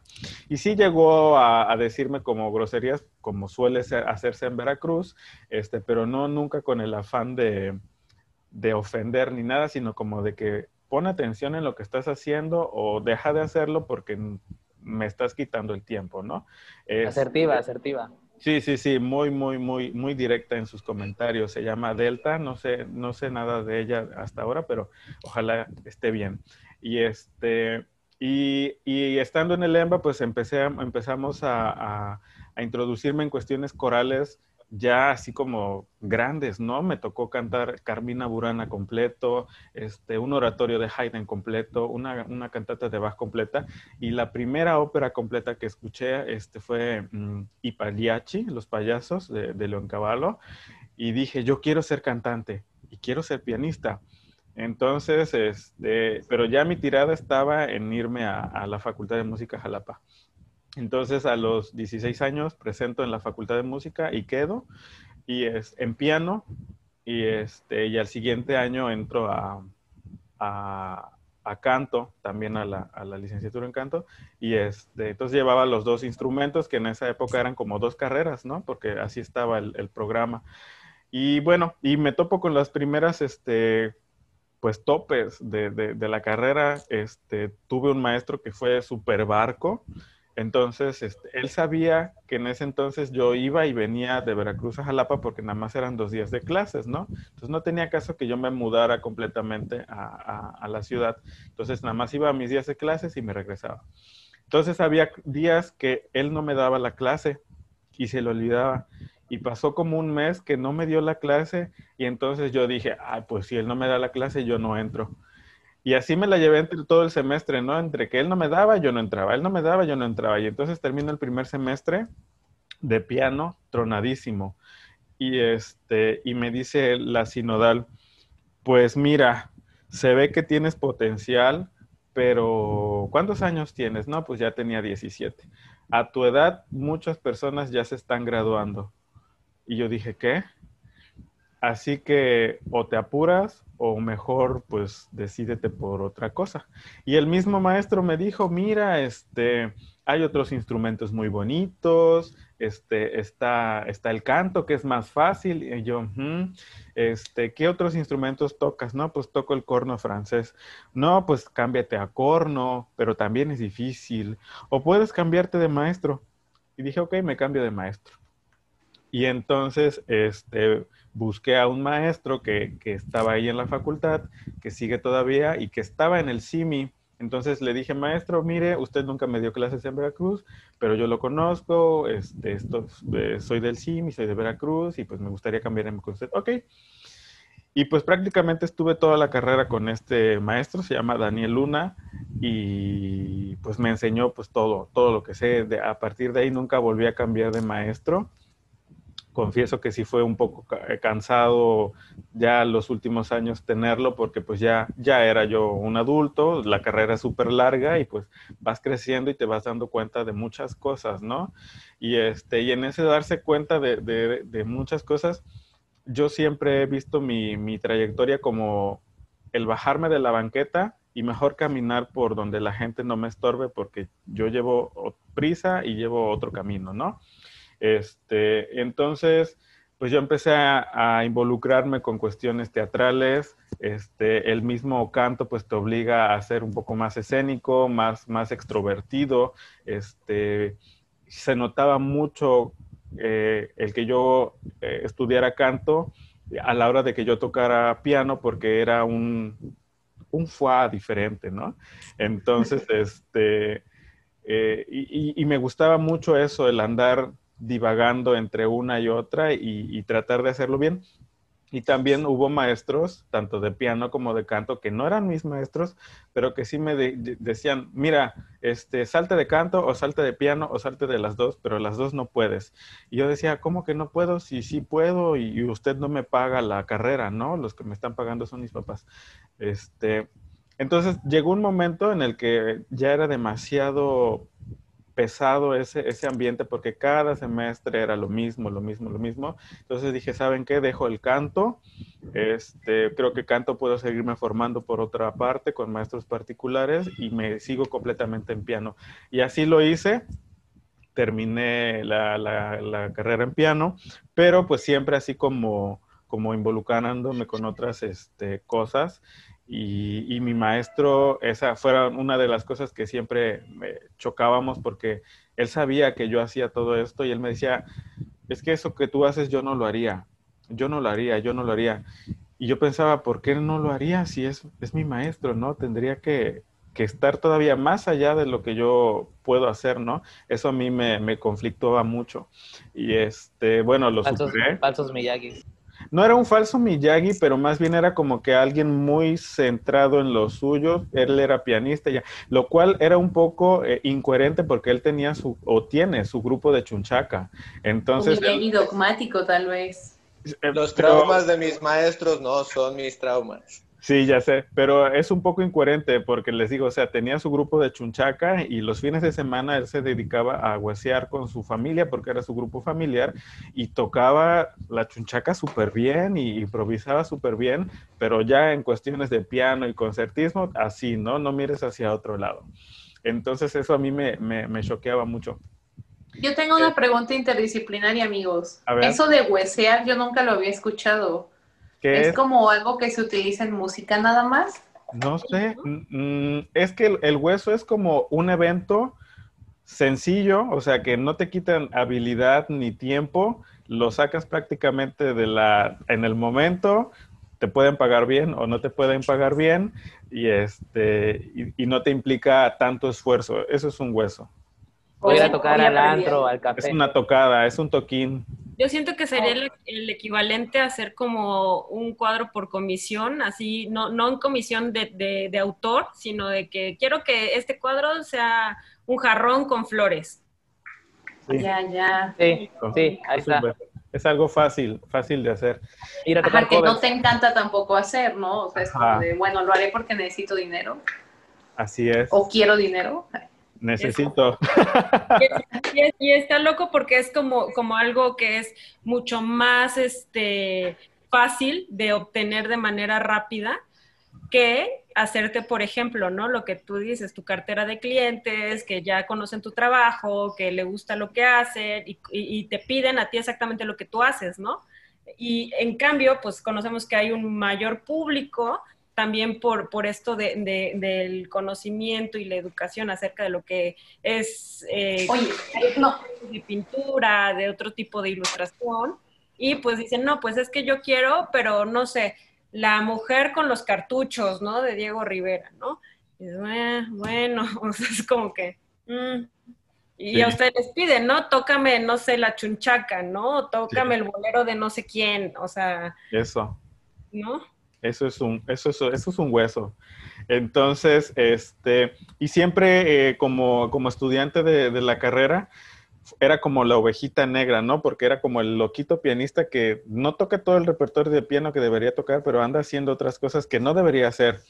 Y este, y siempre mi tirada era como ser colaborativo, o sea, ser pianista acompañante, que es una de las cosas que me apasiona. Y, yo lo decía como con mucho orgullo, yo quiero ser pianista acompañante y mis colegas pianistas se mofaban de mí, me miraban feo. Entonces yo pensaba, bueno, un día van a comer del acompañamiento y se van a acordar de mí.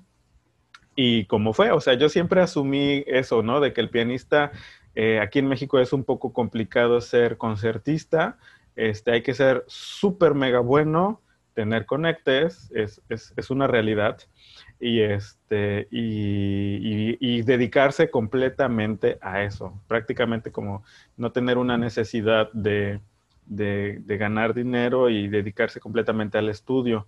Entonces, eh, yo sabía que lo que yo quería hacer era, un tipo de pianismo, puedo utilizar esa palabra, más, más colaborativo. Y bueno, pues salí de la carrera y, y, lo último que pensé en hacer era dar clases, porque yo pensaba en mi inocente cabeza que para dar clases había que ya tener toda la experiencia del mundo y este, tocar en todos los escenarios del mundo y entonces ya cuando sepas todo ya te dedicas a hacerlo, ¿no? Y no, lo primero que, consigue uno de trabajo es el dar clases. Y este, primero empecé dando clases de canto, un, amigo, Ricardo, me dejó sus clases en, en, una escuela en Jalapa que conservé por muchos años, este, hasta, la, hasta este diciembre que pasó. Este, y terminando la carrera, la directora, y se lo agradezco mucho a la maestra Julieta, me recomendó para trabajar en, la, Heroica Escuela Naval Militar, acá en Anton Lizardo. Entonces, este, simplemente ella dio mi nombre, no, ella no hizo nada más, pero se lo agradezco mucho. Y este, llego a, hacer la, la, clase muestra, porque nos pedían una clase muestra, y yo, acostumbrado a que las clases de instrumentos se dan a una sola persona o por lo menos a tres o cuatro, dije, pues preparo mi clase como para cuatro personas o cinco y listo, ¿no? Entonces llego al auditorio de la, de la Escuela Naval y eran 50 cadetes los que estaban esperando la clase. La escuela tiene todos los recursos, no lo voy a negar, tenían un piano de cola ahí en un auditorio súper elegante. Y entonces dije, ¿qué hago si mi planeación no era esta? no era atender a 50 personas. Entonces lo que hice fue dar un concierto. Toqué como 15 minutos, me saqué de la manga cosas que no, no llevaba preparados, di una breve explicación y dije, bueno, si quieren aprender a tocar como yo, pues vamos a trabajar duro y ya, eso fue toda mi clase este, muestra. Y afortunadamente me contrataron, estuve ahí algún tiempecito, fue una experiencia muy interesante, este, el trabajar para empezar con personas que su formación no es mm, para nada acercada a las, a las artes, pues es, militar, es una cosa muy cerrada, muy, muy dura, muy recia. Este, el, introducirse a las mentes de estas personas, pues sí fue eh, bastante constructivo, fue difícil, eh, pero creo que eso me ayudó mucho a al ya como maestro de, un área más especializada en la música, introducirme en, la, en, la, en los deseos, en los pensamientos de, mis alumnos para construir con ellos algo que ellos quieren, ¿no? Este, ayudarlos a, conseguir. Y, bueno, pues esa ha sido como mi, trayectoria. Eh, pues ya les dije, hago, hago canto, hago teatro, toco el piano, este, eh, tomo clases de ballet. Solo me falta pintar y, dibujar. Este, y bueno, me gusta, me gusta todo lo que hago, ¿no? Es, demasiado apasionante. Y, también un, punto muy, este, me parece curioso, que a veces eh, en, la, en la carrera se asume que uno solamente escucha pura música clásica, ¿no? Y que de Chopin y, Mozart no sales, ¿no? Entonces, pues antes de que yo conociera la música clásica, acá en Veracruz, pues eh, como chiquillo, pues yo conocí el reggaetón y era lo que iba a las tardeadas, ¿no? Eh, desde muy chiquito y en la secundaria no me perdí ninguna, ninguna tardeada y este, y me encanta, ¿no? Y, y a veces se piensa que, que, los que cantan, puede ser que, que no sepan nada, puede ser, no, no lo sabemos en realidad. Tendríamos que entrevistarlos y hacerles un cuestionamiento profundo a ver si es cierto que no saben a, los Bats Bonis. Este, pero hay alguien detrás que sí construye la música, que sí construye a través de, los software este, las canciones que están en una tonalidad específica, que saben que los acordes funcionan de esa manera y que por eso los ponen allí, entonces eh, es apreciable, ¿no? Desde, desde, el punto de vista... Eh, claro, corresponden a su función, ¿no? Exactamente. Tienen una función específica que es ponernos a perrear y se acabó. No las vamos a analizar ni les vamos a encontrar este, cosas, ¿no? Profundas. Y mucha música clásica, que ahora le decimos clásica y que las escuchamos sentados en una sala de concierto, tenían esa misma función en, su época, ¿no? Y que incluso eran prohibidas y eran este, de mal gusto o qué sé yo. Y a veces se nos olvida, ¿no? Porque es con violín, y, pero ahora es con un sintetizador y, y en algún futuro, pues vamos a ir a escuchar reggaetón a una sala de conciertos. Yo lo espero con ansias.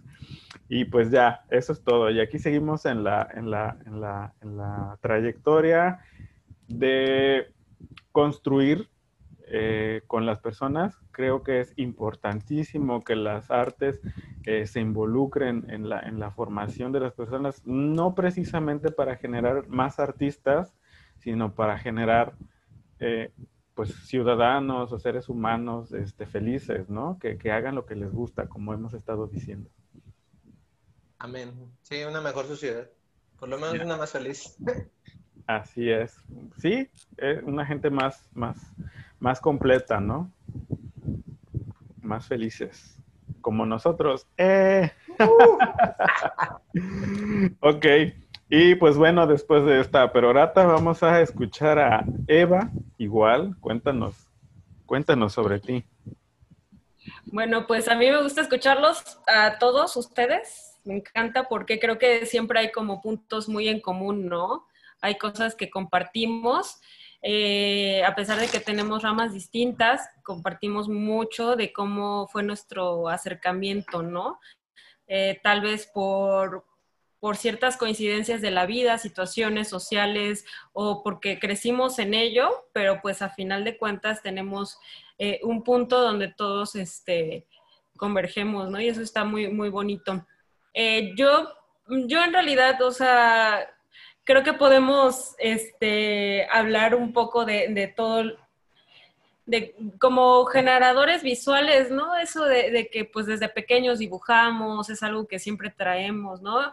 Lo decía Carla, ¿no? En las clases, ¿no? Eh, estar dibujando también es una forma de poner atención para nosotros, ¿no? Este, se vuelve complejo para aquellos que necesitan forzosamente el contacto visual, para sentirse atendidos, para sentirse respetados de cierta forma, ¿no? Este, pero bueno, así es como nuestro quehacer. Y, y de la misma forma, igual de pequeña, pues siempre me ha gustado dibujar, estar haciendo cositas y todo, ¿no?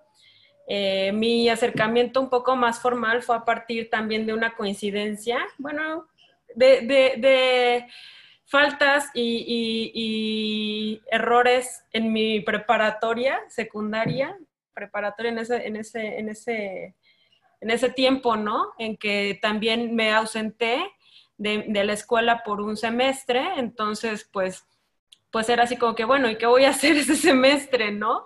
Eh, unos conocidos me dijeron, no, pues métete a los talleres de arte. Yo ni siquiera sabía que existían los talleres de arte. Yo tenía 16 años y fue que conocí a los talleres libres de la UB, ¿no?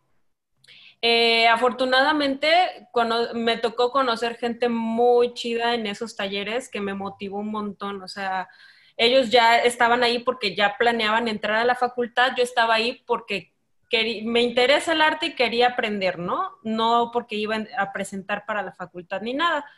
Eh, sin embargo, el conocer chicas que venían de, de otros estados de la República, chavos, fue como muy enriquecedor para mi persona y para mi quehacer. Fue como que me, me abrió esto que dicen, ¿no? Que a veces se conoce esa persona que te abre, ¿no? Como la perspectiva y dices, wow, o sea, yo, yo no conocía esto y te enamoras cada vez más de, de lo que en realidad te ha gustado siempre, pero que... Eh, pues muchas veces cuando no se nace como en una familia dedicada al arte y todo esto, pues es difícil eh, conocer la profundidad, ¿no? De, estas disciplinas. Entonces, para mí fue como muy bonito conocer a, estos, eh, a estas personas que fueron enriqueciendo mucho mi, mi, quehacer, ¿no? O sea, yo, yo me encantaba como este, ir a sus casas de, de foráneos, ¿no? Porque vivían aquí solos y era así como que era su casa estudio, ¿no? Sus cuartitos y, y, que se veía como les apasionaba también lo que a mí me gustaba, ¿no? Entonces, para mí eso era así como que, ay, qué chido. Y, muchas tardes estando platicando, yo creo que sí, eso, la comunicación entre personas que, que comparten tu gusto es increíble, ¿no? A mí se me hace algo muy bonito donde puedes aprender muchísimo como de una forma bastante amena, muy enriquecedora, muy, muy fraternal, hasta, hasta por así decirlo, ¿no? Entonces está, estuvo muy chida esa, etapa. Eh, pues eso fue un semestre, regresé a terminar mis estudios y cuando presenté, eh, estuve como, como presentando en la de artes, pero también fue como que lo mismo que Uriel, ¿no? A mí me gustaba la biología. ¿no? Me quería enfocar en la botánica y todo eso, entonces también decidí presentar para biología. Y de hecho, en, en, la área de formación de la preparatoria ya ves que vas por humanidades, artes, biológicas y exactas, ¿no? Yo me metí a biológicas porque yo ya estaba decidida en, estudiar biología, ¿no? O sea, yo dije, esto es lo mío, ¿no? Pero pues este, presenté el examen y fue un tiempo donde también este, pues también había dejado un poco de estar dibujando y pintando y no quedé en la facultad de artes, pero sí quedé en la facultad de biología, ¿no? Y fue así como que, ay, ¿qué hago? O sea, es así como, que me sentí de que no, o sea, ya, eso fue como, como que el, chispazo que, me hizo ver que sí prefería las artes, ¿no? Entonces, pues eh, decidí o sea, no, no, no entrar a la carrera de biología y, esperar otro año para presentar en la de artes. Dije, no, es que, a ver, creo que sí lo mío, o no sé si lo mío, que se me dé en manera de destreza, pero sí lo que me apasiona, pues son las artes, ¿no? Entonces, pues todo ese año me, me, me sirvió mucho para también estarme relacionando con más personas, ir aprendiendo más, como verlo también como algo que de madurez, porque yo también considero que sí se pasan etapas de madurez para llegar a, saber lo que te gusta, ¿no? Y en este caso, pues el, no quedar en una y quedar en la otra, pues me hizo dar cuenta que, en verdad me gustaba y que en, realidad tenía que verlo como algo a, a, lo que me voy a dedicar y de lo que voy a vivir, ¿no? Entonces fue como aplicarse y decidir ciertas cosas. También, pues, obviamente como muchos de ustedes, ¿no? La familia, ¿no? Mi, mi, mamá sí era mucho de que no, tú sigue tus sueños, estás lo que a ti te gusta, pero mi papá es así como que contador, súper estricto y así como que no, artes no, tómalo como un hobby, este, pues trabajando en, esta empresa, ellos dos, pues mi papá era así como que tú ya aquí ya tienes un trabajo asegurado y todo eso, ¿no? Que, que después este, cuando estás en esas crisis que ya estás en la facultad, dices, ay, tal vez sí debía haber aceptado aceptar el trabajo. sí, ¿no? O sea, pero dices, no, no, no, no, o sea, nada más para tomar respiro y a seguirle, ¿no? Mi papá hasta hace unos años me decía, aún no es tarde para ese trabajo, y yo, aléjate de mí, no lo quiero. Sí, sí, sí, igual mi, mi, papá era así, desde, desde chicas fue así como que, bueno, si no es aquí, este, ya conseguí, por si les interesa, hacer este, como fly attendant, eh, aeromosa, este, no, que no les interesa, van a estar viajando un chingo, y yo así como que, es que sí se escucha bien chido, pero pues no es lo que me encanta, ¿no? ¿Cuándo te dije que quería ser azafata? Exacto, ¿no? Exacto. Entonces fue así como que, y él así por, todos los medios, ¿no? O sea, mi papá siempre ha sido así como, como que, pues por la onda de, que no te vaya a faltar nada y que esto es así como que muy aprensivo de repente y fue como que decirle, no, ya, basta, ¿no? O sea, yo voy a hacer lo mío y pues ya, así es, así lo decidí y de aquí soy, ¿no? Y pues empecé ahí en la facultad, eh, estuve... Eh, bueno, desde los talleres libres también como la, segunda parte en donde estuve más tiempo, que fue este año, que dejé pasar para volver a presentar, estuve más involucrada. Eh, tuve todavía la oportunidad de trabajar, bueno, de ir a, clases con Per Anderson con dibujo y fue, ah, fue algo muy bonito. Eh, ya involucrarme más en la escena, empecé, pues ya, era, ya estaba más grande, entonces ya podía salir más también de noche y, ya pude ir a inauguraciones, exposiciones y, conocer todo el medio. Este, y eso fue lo que me hizo a mí como enamorarme más de, del quehacer, ¿no? Eh, ya una vez en la facultad, pues entrando, eh, sí, sí es como pues e, estas decisiones que vas tomando, ¿no? Porque también el, plan de estudios es tan diverso que, no sabes en qué enfocarte, ¿no? O sea, tomar una línea, no sé, de escultura, una línea de animación, porque hay una ligera línea de animación ahí trazada, de dibujante más o menos, de investigador, o sea, pero no sabes en realidad cómo ir ordenando todos esos, eso, esa variedad, ¿no? De, de, lecciones que te dan, entonces pues vas probando qué es lo que se adecua más a lo que a ti te gusta, ¿sí? Y clara, claramente hay falsos miyagis, ¿no? Que siempre te dicen, no, es que eso no, no, que la cerámica no, no, que los dibujitos no, no, que esto Los dibujitos, claro. O sea, que te dicen, no, eso ya es lo para cuando seas viejita. Ahorita que tienes energías esto, ¿no? Y, y... Ve y corta ese árbol. Ups, hablé demasiado. Entonces se va como menguando un poco porque uno con esa gana de aprender y de conocer, pues tú escuchas a las personas que se muestran también muy seguras de su quehacer, ¿no? Que es así como que yo lo que hago lo defiendo y digo que es lo mejor y uno que está como apenas viendo, pues se la cree uno también, ¿no? Entonces, este, pues es también ir formando criterios en la facultad también, o sea, en realidad toda mi, educación de la primaria a la facultad ha ido como por pedazos, porque desde, la prima, desde el kinder, este, nunca estuve en un solo kinder, ni en una misma primaria, ni en una misma secundaria, ni en prep, o sea, siempre estuve cambiando, ¿no? Y ahorita en la facultad fue, fue, iba bien y, y me, me ausenté un año porque fue cuando nació mi hija, ¿no? Y dije, pues para mí, si para mí no representa un problema, pues para la facultad menos, ¿no? O sea, yo estoy muy cómoda, yo digo, respeto mucho a las mujeres que deciden, y entiendo la situación de muchas mujeres que deciden ya no seguir estudiando, pero bueno, yo tengo la oportunidad de sí seguirlo haciendo y, de poder seguir trabajando y para mí, desde muy mi contexto, puedo hacer y deshacer, porque yo, yo sí puedo estar con mi hija, puedo hacer otras cosas, puedo seguir estudiando y está chido, ¿no? Entonces, eh, lo que yo me encontré muchas veces es que entrando a la facultad, sí hubo algunos maestros que por el hecho de que sabían que era madre, era así como que, ay, la mamá, ¿no? O sea, como que, como que automáticamente dejas de ser como creadora, productora, lo que quieras, a ser la mamá. Entonces era muy, muy, muy loco, ¿no? De que decían, bueno, pero tú porque tienes a tu hija, pues debes hacer esto, o todo lo que tú hagas tiene que ir relacionado al hecho de que eres madre, ¿no?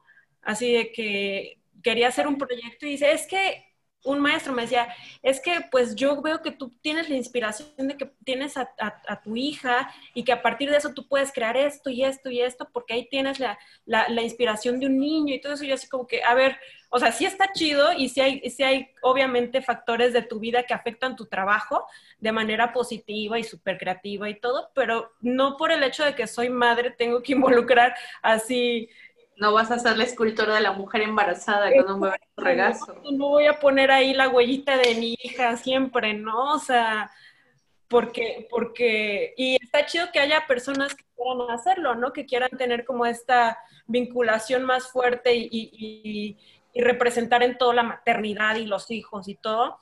Y a mí me encanta ser madre y disfruto de mi familia y aprovecho al mil, pero pues si llego a, poner algo de eso en mi trabajo, pues es por decisión, no porque tenga que poner a huevo que soy madre, ¿no? O sea, que de que, ah, sí, pero es que la maternidad esto, ¿no? Y la, o sea, como que, como que el recurso, ¿no? La vieja confiable, ¿no? Soy madre. Entonces, pues no, o sea, la, la verdad es que no, no es mi forma, ¿no? Este, pero sí muchos maestros, este, me veían en ese sentido, ¿no? Así como que, ay, bueno, pero es que tú eres mamá. Y yo así como que, güey, o sea, yo nunca... Dime algo que no sepa. Sí, o sea, yo sé que soy madre, no me, ni, me, ni, ni lo estoy diciendo, oigan, soy mamá, o me estoy quejando de ser madre, no, o sea, obviamente sí hay que administrar mejor el tiempo en ciertas circunstancias, pero pues eso no define tu qué hacer, ¿no? Este, eso fue un poco lo que me pasó al regresar a la facultad. Y pues ya cuando lo terminé y estuvo pues bien todo, este, fue también encontrarme con esto, ¿no? Después de aquí, ¿qué? Porque, bueno, es algo que yo creo que todos pasamos. El que el generar alumnos a granel y que haya o que muchas veces, como lo comentaba hace rato Carla, ¿no? En, otra clase, nos decían, ¿no? Que, que hay generaciones más arriba que, que tienen miedo a perder sus trabajos por las nuevas generaciones o cosas así, ¿no? Entonces dices, bueno, este, hay que hacer, ¿no? Hay que seguir produciendo, hay que seguir buscando, hay que seguir encontrando.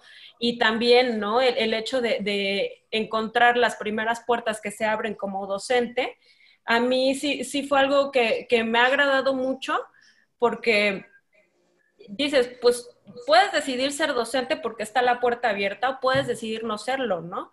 O puedes decidir serlo nada más por el varo. Pero bueno, en mi caso siempre fue como algo que me llamó la atención, siempre me ha dado curiosidad la docencia, ¿no? Y el trabajar pues con muchas, muchos tipos de niveles ha sido como lo que más me ha motivado a seguir trabajando, porque encuentras una riqueza muy grande en cada, en cada etapa de formación, ¿no? Eh, para mí el hecho de, poder ver que, niños desde muy pequeños logran apreciar y reconocer el trabajo que hay detrás de un resultado, eh, para mí es increíble. Y, yo creo que lo importante, tal vez como decían por ahí, no es generar productores, que sí falta para que sigan saliendo generaciones de productores que están conscientes desde mucho antes lo que es vivir del arte, lo que es hacer arte, y también público que sepa consumirlo, porque sabemos que entre nosotros vamos los mismos a las exposiciones, vamos los mismos a los conciertos, o sea, es el mismo público. Entonces, si nosotros educamos desde antes a las generaciones, va a haber generaciones que sepan consumir el arte, que sepan a dónde ir a, verlo, a escucharlo. O sea, entonces yo creo que sí es como bien importante y se me hace muy medular la educación artística desde los primeros años, ¿no? Y bueno, ya ahorita en, en, educación universitaria también es bien importante y, y es también reflexionar, ¿no? Yo no les voy a enseñar lo que a mí me faltó, desde ese punto como nostálgico y de que, ay, es que a mí no me dieron esto, ¿no?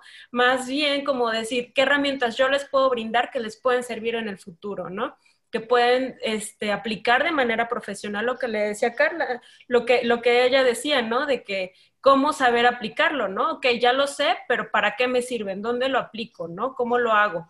Y es darles eso, es, es, es abrir esos canales donde también saben que pueden cuestionar, que yo puedo cuestionar, que podemos intercambiar ideas y que es totalmente válido y que es totalmente justo, ¿no? Aprender a escuchar a todos, ¿no? No nada más tratarlos como niños de secundaria que dices, no, aquí soy yo la maestra, aquí hablo yo, tú no tienes razón, tú tienes que hacer lo que yo te diga, ¿no? Que habrá jóvenes que les encante que les digan qué hacer, ¿no? O sea, que sí es así como que, dígame paso por paso qué hacer, ¿no? Y pues tienes que adaptarte, ¿no? Para que de alguna u otra forma, mediante esos métodos, ellos puedan sacar una chispa de creatividad. Pero bueno, este, yo creo que esa, ha sido como mi trayectoria. Eh, me ha gustado como también abrir un poco, ¿no? Estos canales de de interdisciplina. Me ha favorecido mucho trabajar con mi hermana, que ella se egresó de teatro, está estudiando cosas de dirección de cine. Entonces, ella, ella sí es también muy, muy de que quiero hacer esto, quiero hacer esto, quiero hacer esto, quiero hacer esto. Y siempre estamos como trabajando en conjunto y he aprendido mucho a trabajar con, con otras disciplinas eh, por, por la cercanía que tengo con ella, ¿no? Este, de que es otro, tipo de, lenguaje en el que se mueve, otro tipo de, ver los formatos, por ejemplo, ¿no? De que, bueno, apóyame con esta escenografía y dices, o sea, una escenografía para llenar este, la sala del Teatro del Estado, ¿no? O un foro gigante y dices, ok, ¿no? O sea, vamos a hacerlo y lo resuelves, ¿no? Este, o cosas que, proyectos también, por ejemplo, en mi servicio social, que me, que me tocó trabajar con algunos este, maestros que traían algunos proyectos. A Carla le tocó trabajar con un maestro que venía de Japón Este, el maestro. Ay, el maestro Fumi. Él trae un proyecto bien chido, pero no sé por qué razón no lo podía aplicar tal cual aquí en, aquí en, este, en Jalapa, ¿no? Entonces fue así como que, bueno, ayúdame a traducir esto, lo traducimos y, ver la forma en cómo adaptar su proyecto a la, sociedad de aquí de Jalapa y la gente que estuviera a nuestro alcance, ¿no? Y bueno, se llevó a cabo de una manera distinta a la que él tenía, pero salió a un proyecto muy bonito, ¿no? Y ha sido así como como de ir aprendiendo por las experiencias a cómo ir trabajando, ¿no? Con, con otras personas que, que, tienen otra mentalidad, que tienen otra, otra forma de trabajo también, ¿no? Hay personas que son como muy, muy, muy, muy estrictas en cómo quieren su trabajo y hay otras que son como que, bueno, tengo la apertura para que hagamos de esto algo distinto, ¿no?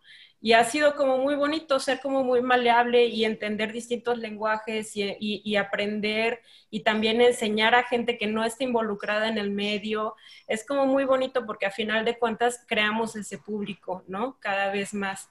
Y bueno, ya creo que eso sería todo lo mío. Yo como última intervención respecto a lo que dice Eva, incluso en nuestra área, es súper difícil, ¿no? Porque por un momento cambias de perspectiva, ¿no? Lo que decían de las exposiciones que van solo tus amigos, está muy perrón y todo que tu, que tu banda vaya, pero luego dices, ok, ¿y ahora qué haré con todos estos cuadros, no? Es, a veces es difícil que tus propios amigos te compren tu exposición, ¿no? Pasará una vez, dos veces, tal vez tres, pero necesitas también aprender a generar público, ¿no? Y eso, y a veces ya con, con los años te das cuenta que es preferible que tu exposición esté llena de extraños que tal vez te compren a de personas que conoces que solo van a beber o a comer, etcétera, ¿no? O sea, va cambiando mucho la perspectiva. Digo, yo iba a comer y a beber cuando era estudiante en las exposiciones y jamás compré nada, pero y ahora me quejo de los que van a beber. Digo, hey, que no haya un, un, intercambio justo, ¿no? O sea, que, que de repente es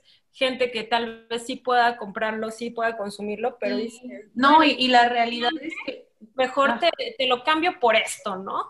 Y dices, ¿cómo, cómo, cómo me vas a dar esa confianza en mi trabajo si desde una etapa temprana, como es, es el ser estudiante, no hay remuneración. Por eso me gustó mucho el ejemplo de Valerio, ¿no? Que desde chiquito que, que le daban como esta remuneración y, y, es, y, es, y ese sentir, ¿no?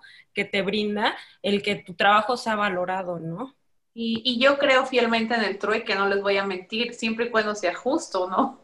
Por ejemplo, no sé, tengo una amiga que imprime y que lamina y que hace cosas bien chidas y le truequeo ilustraciones por material, ¿no? Porque me conviene y es y es súper chido también hacer ese intercambio, le das mucho valor a lo que otra persona hace, pero de repente si, si está cañón, no te quieren cambiar una estampita por una ilustración y, no está cool, ¿no?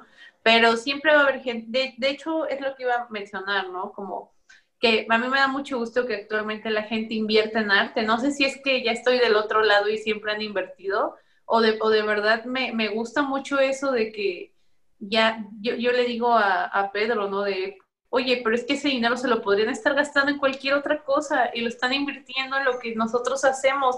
Está chidísimo. Y, y, no, y les digo, no sé si es que hasta hace poco me involucré en esta cuestión de la, de la venta, pero a mí se me hace increíble, no, o sea, lo agradezco mucho, ¿no? De, no, o sea, podrían, no sé, siento que con la pandemia mucha gente empezó a valorar mucho eso, ¿no? Como de no necesito ir a gastarme mis pesitos a, Liverpool o a, o a Plaza Américas o qué sé yo, y han estado como viendo realmente como se han tomado el tiempo y han tenido el tiempo de valorar muchos de los procesos y las cosas que generan los artistas. Y entonces eso está muy chido porque vamos por buen camino, creo yo. Y también es el contexto para mí, o sea, definitivamente yo, mira, cuando tuve la oportunidad de, por ahí vivir en, otro, otra parte del país, que no voy a hacer mención para no desmeditar, ¿va? Este, pero sí, es, es un hecho que, Jalapa es un, vivir en Jalapa es un privilegio para el artista. Yo sí lo creo y sí lo confirmo, porque es una ciudad en donde hay mucho movimiento cultural. Si te vas a otra parte del país, difícilmente encuentras la cantidad de eventos y producción que existe en, la ciudad. Y yo creo que tiene que ver con el contexto. También la misma sociedad jalapeña se da cuenta de lo que pasa en la misma ciudad, ¿no? O sea, yo celebro que, que Jalapeño vaya mucho a, consumir a los cafecitos, a las cafeterías y negocios propios de muchas, muchas personas que acudan a estas cadenas súper grandes, monopolizadoras del café y todo esto, ¿no? O sea, afortunadamente es un porcentaje mínimo. Eso se refleja también en el arte, eso que comentaba Carla, ¿no? Hay personas que el día de hoy voltean a ver a la producción de los artistas que están en Jalapa porque tienen de dónde elegir. Y para mí es una de las grandes respuestas para, para, para empezar este trabajo de educar a la gente, darle opciones, que las personas tengan opciones de ir a una galería, de ir a un concierto de jazz, o sea, que haya un concierto de jazz en Jalapa, o haya tres conciertos de, de jazz en Jalapa cada fin de semana, que haya, eh, o sea, cuando no hay pandemia, cuando están los conciertos de la Orquesta Sinfónica, la verdad que muchas otras ciudades que presumen tener mucha producción artística quisieran tener esta maravilla que sucede en la ciudad, ¿no? Y aparte, bueno, ya más para terminar ese comentario, una de las cosas que tal vez nos diferencia un poco de aquellos, de aquellos lugares que se dicen tener como mucha producción de artes, hasta se llaman capital de la cultura, este, no por desmeditar, hay mucha gente que haciendo muy bien el trabajo, pero hay, hay una diferencia, se lo toman en serio. Muchas veces el artista de acá no se lo toma tan en serio, no sé, a veces nos cuesta trabajo creernos que somos artistas. Es un rollo muy loco. O sea, que yo creo que desde, desde, desde que estás en formación, desde ahorita empiezas a creerte que te estás formando en el arte, no como un rollo egocéntrico de soy el artista, no, sino como este respeto hacia tu trabajo, hacia tu producción, hacia todo lo que inviertes. Yo a veces a mis alumnos les digo, no sé si se dan cuenta cuánto dinero llevan invertido hasta este punto en su formación. ¿no? Ya déjense ustedes, sus papás. Ahora, déjate de la, sí, déjate de la lana. Ahora, el tiempo. ¿Cuánto tiempo le inviertes a, estudiar música o arte? No cuánto tiempo estás delante de, tu hoja en blanco, cuánto tiempo estás delante de los libros, de los PDFs, de los cursos. Luego veo un curso y se quiere meter porque te interesa y cuesta 500 pesos, 600, 700, vas y los pagas, no importan, porque sabes que inmediatamente van a influir en tu manera de hacer arte. ¿no? Y de repente llega el momento del hueso, ¿no? Para seguir hablando de este, este asunto interdisciplinario. Nos llega el momento de la tocada, llega el momento del performance, llega el momento de presentar y no, no pasa nada, entrada libre. Hay lo que traigas, 20 pesos estudiante, ¿no? Y, y, nos, nos, amparamos, ah, es que no hay dinero. No, espérate. Ah, Carla acaba de decir algo muy importante. Hay gente que está dispuesta a invertir en arte. Hay gente que está dispuesta a invertir en el artista. Entonces nosotros tenemos que darle a esas personas opciones, producción, creación, para que sigan invirtiendo en, lo, en, el arte, ¿no? Sí, así es. Definitivamente nos faltaría tiempo como para hablar de todas estas cosas que nos apasionan y que se tienen que hablar porque es parte del, del, de la producción, es parte del crear un público, es parte de educarlo, es parte de darle continuidad al trabajo que estamos haciendo, de promocionarlo, de promocionar el de otros, de valorarlo y de respetarlo.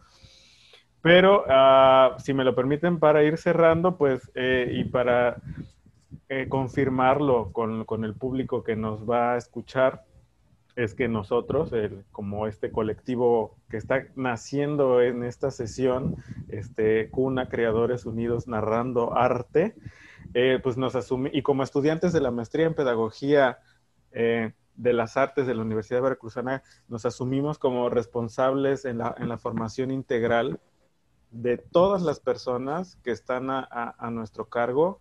Eh, somos responsables de su, de su integridad emocional y mental y artística y también en, en, la creación del público, ¿no? En esta educación y en hacer notar la necesidad de interactuar entre las disciplinas para resolver, proponer y crear. Y bueno, vamos a, iniciar con nuestro eh, Yo Nunca Nunca interdisciplinario. Preparen sus bebidas, todos ahí. Y si me lo permiten, voy a empezar yo. Y voy a decir, yo nunca, nunca he transgredido las reglas de mi escuela para hacer algo más allá de lo que las reglas de mi escuela permiten. Salud. Fondo. ¿Quién más?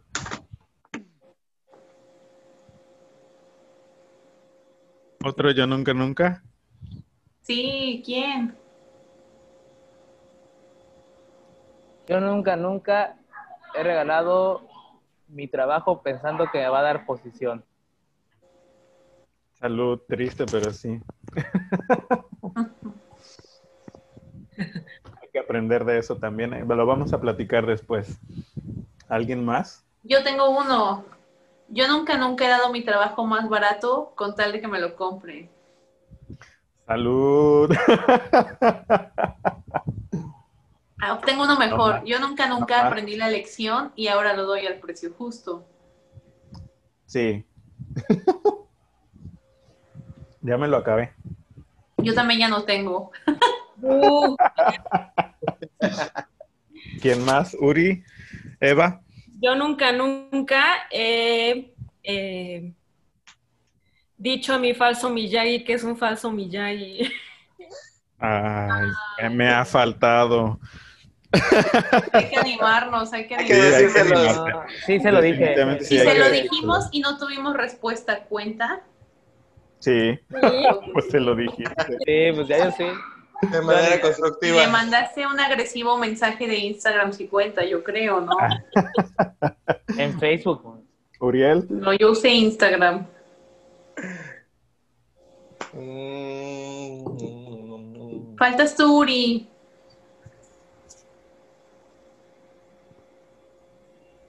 No sé, ya se me acabaron las ideas. Yo nunca, nunca he dejado de creer que el arte es un medio para mejorar en esta sociedad. Estoy No. confundida. no tomes, Ups, ya no tengo bebida. no tomes, porque lo queremos firmemente. Pues vamos a despedir este primer capítulo de Estudias Arte. Eh, esperemos que el público que nos haya escuchado se sienta identificado con estas experiencias. Eh, escríbanos, coméntenos eh, en qué se sienten identificados, qué creen que puede ser diferente también las circunstancias. Todas las circunstancias son diferentes, influyen de manera diferente, pero creemos que eh, nuestro país necesita educación artística, necesita artistas humanos y necesita humanos humanos. Y, Humanos felices. Humanos felices. Y si me lo permiten, voy a leer una eh, cita para terminar esta sesión, que es del compositor mexicano Melesio Morales, quien fue importantísimo durante el siglo XIX, y él hizo esta eh, publicación en el año de 1896. Y dice, el arte, ¿quién se ocupa del arte en México? Exclamará algún pesimista impro- improductivo. ¿Quién? Un grupo, y no es el único, de jóvenes animosos que portan o impeto la sacra scintila, jóvenes concertistas de piano y cuartetistas de instrumentos de cuerda y de aliento, a lo que yo agrego escultores, pintores y bailarines, grupo aislado en sus trabajos, solitario en sus labores, constante en sus propósitos e ignorado en sus conquistas. Grupo de inteligentísimos virtuosos Minesanger del presente que, a semejanza del literato y el poeta mexicanos, van devorando pacientemente una existencia afanosa, incomprendida, sin descanso y sin recompensa, esparciendo con sus pleclaras inteligencias por sobre la crítica y la oposición, luz, vida y armonía. Este grupo, pues, se ocupa del arte y estudia y progresa dijo Melesio Morales. Arriba y adelante. Y así es. Y hay que, hay que hacer comunidad. Nos integramos Sí, sí. como ese grupo de jóvenes este, artistas y esperamos que eh, nos escuchen y nos vean en nuestra próxima transmisión. Eh, tenemos invitados que seguramente se van a deleitar con ellos y con sus aportaciones. Eh, gracias Eva, gracias Valerio, gracias Uriel, gracias Eva, gracias Es- Adrián. Este, y pues. Dijiste. Eva dos veces y quiero que todos lo sepan. Gracias, Carla. Perdón, estamos en vivo. Este, y nos vemos en nuestro próximo capítulo. Y díganle a esos falsos Miyagis que le echen ganitas, por favor, que, no les rompan la vida. Hasta luego. Gracias. A todos, nos vemos.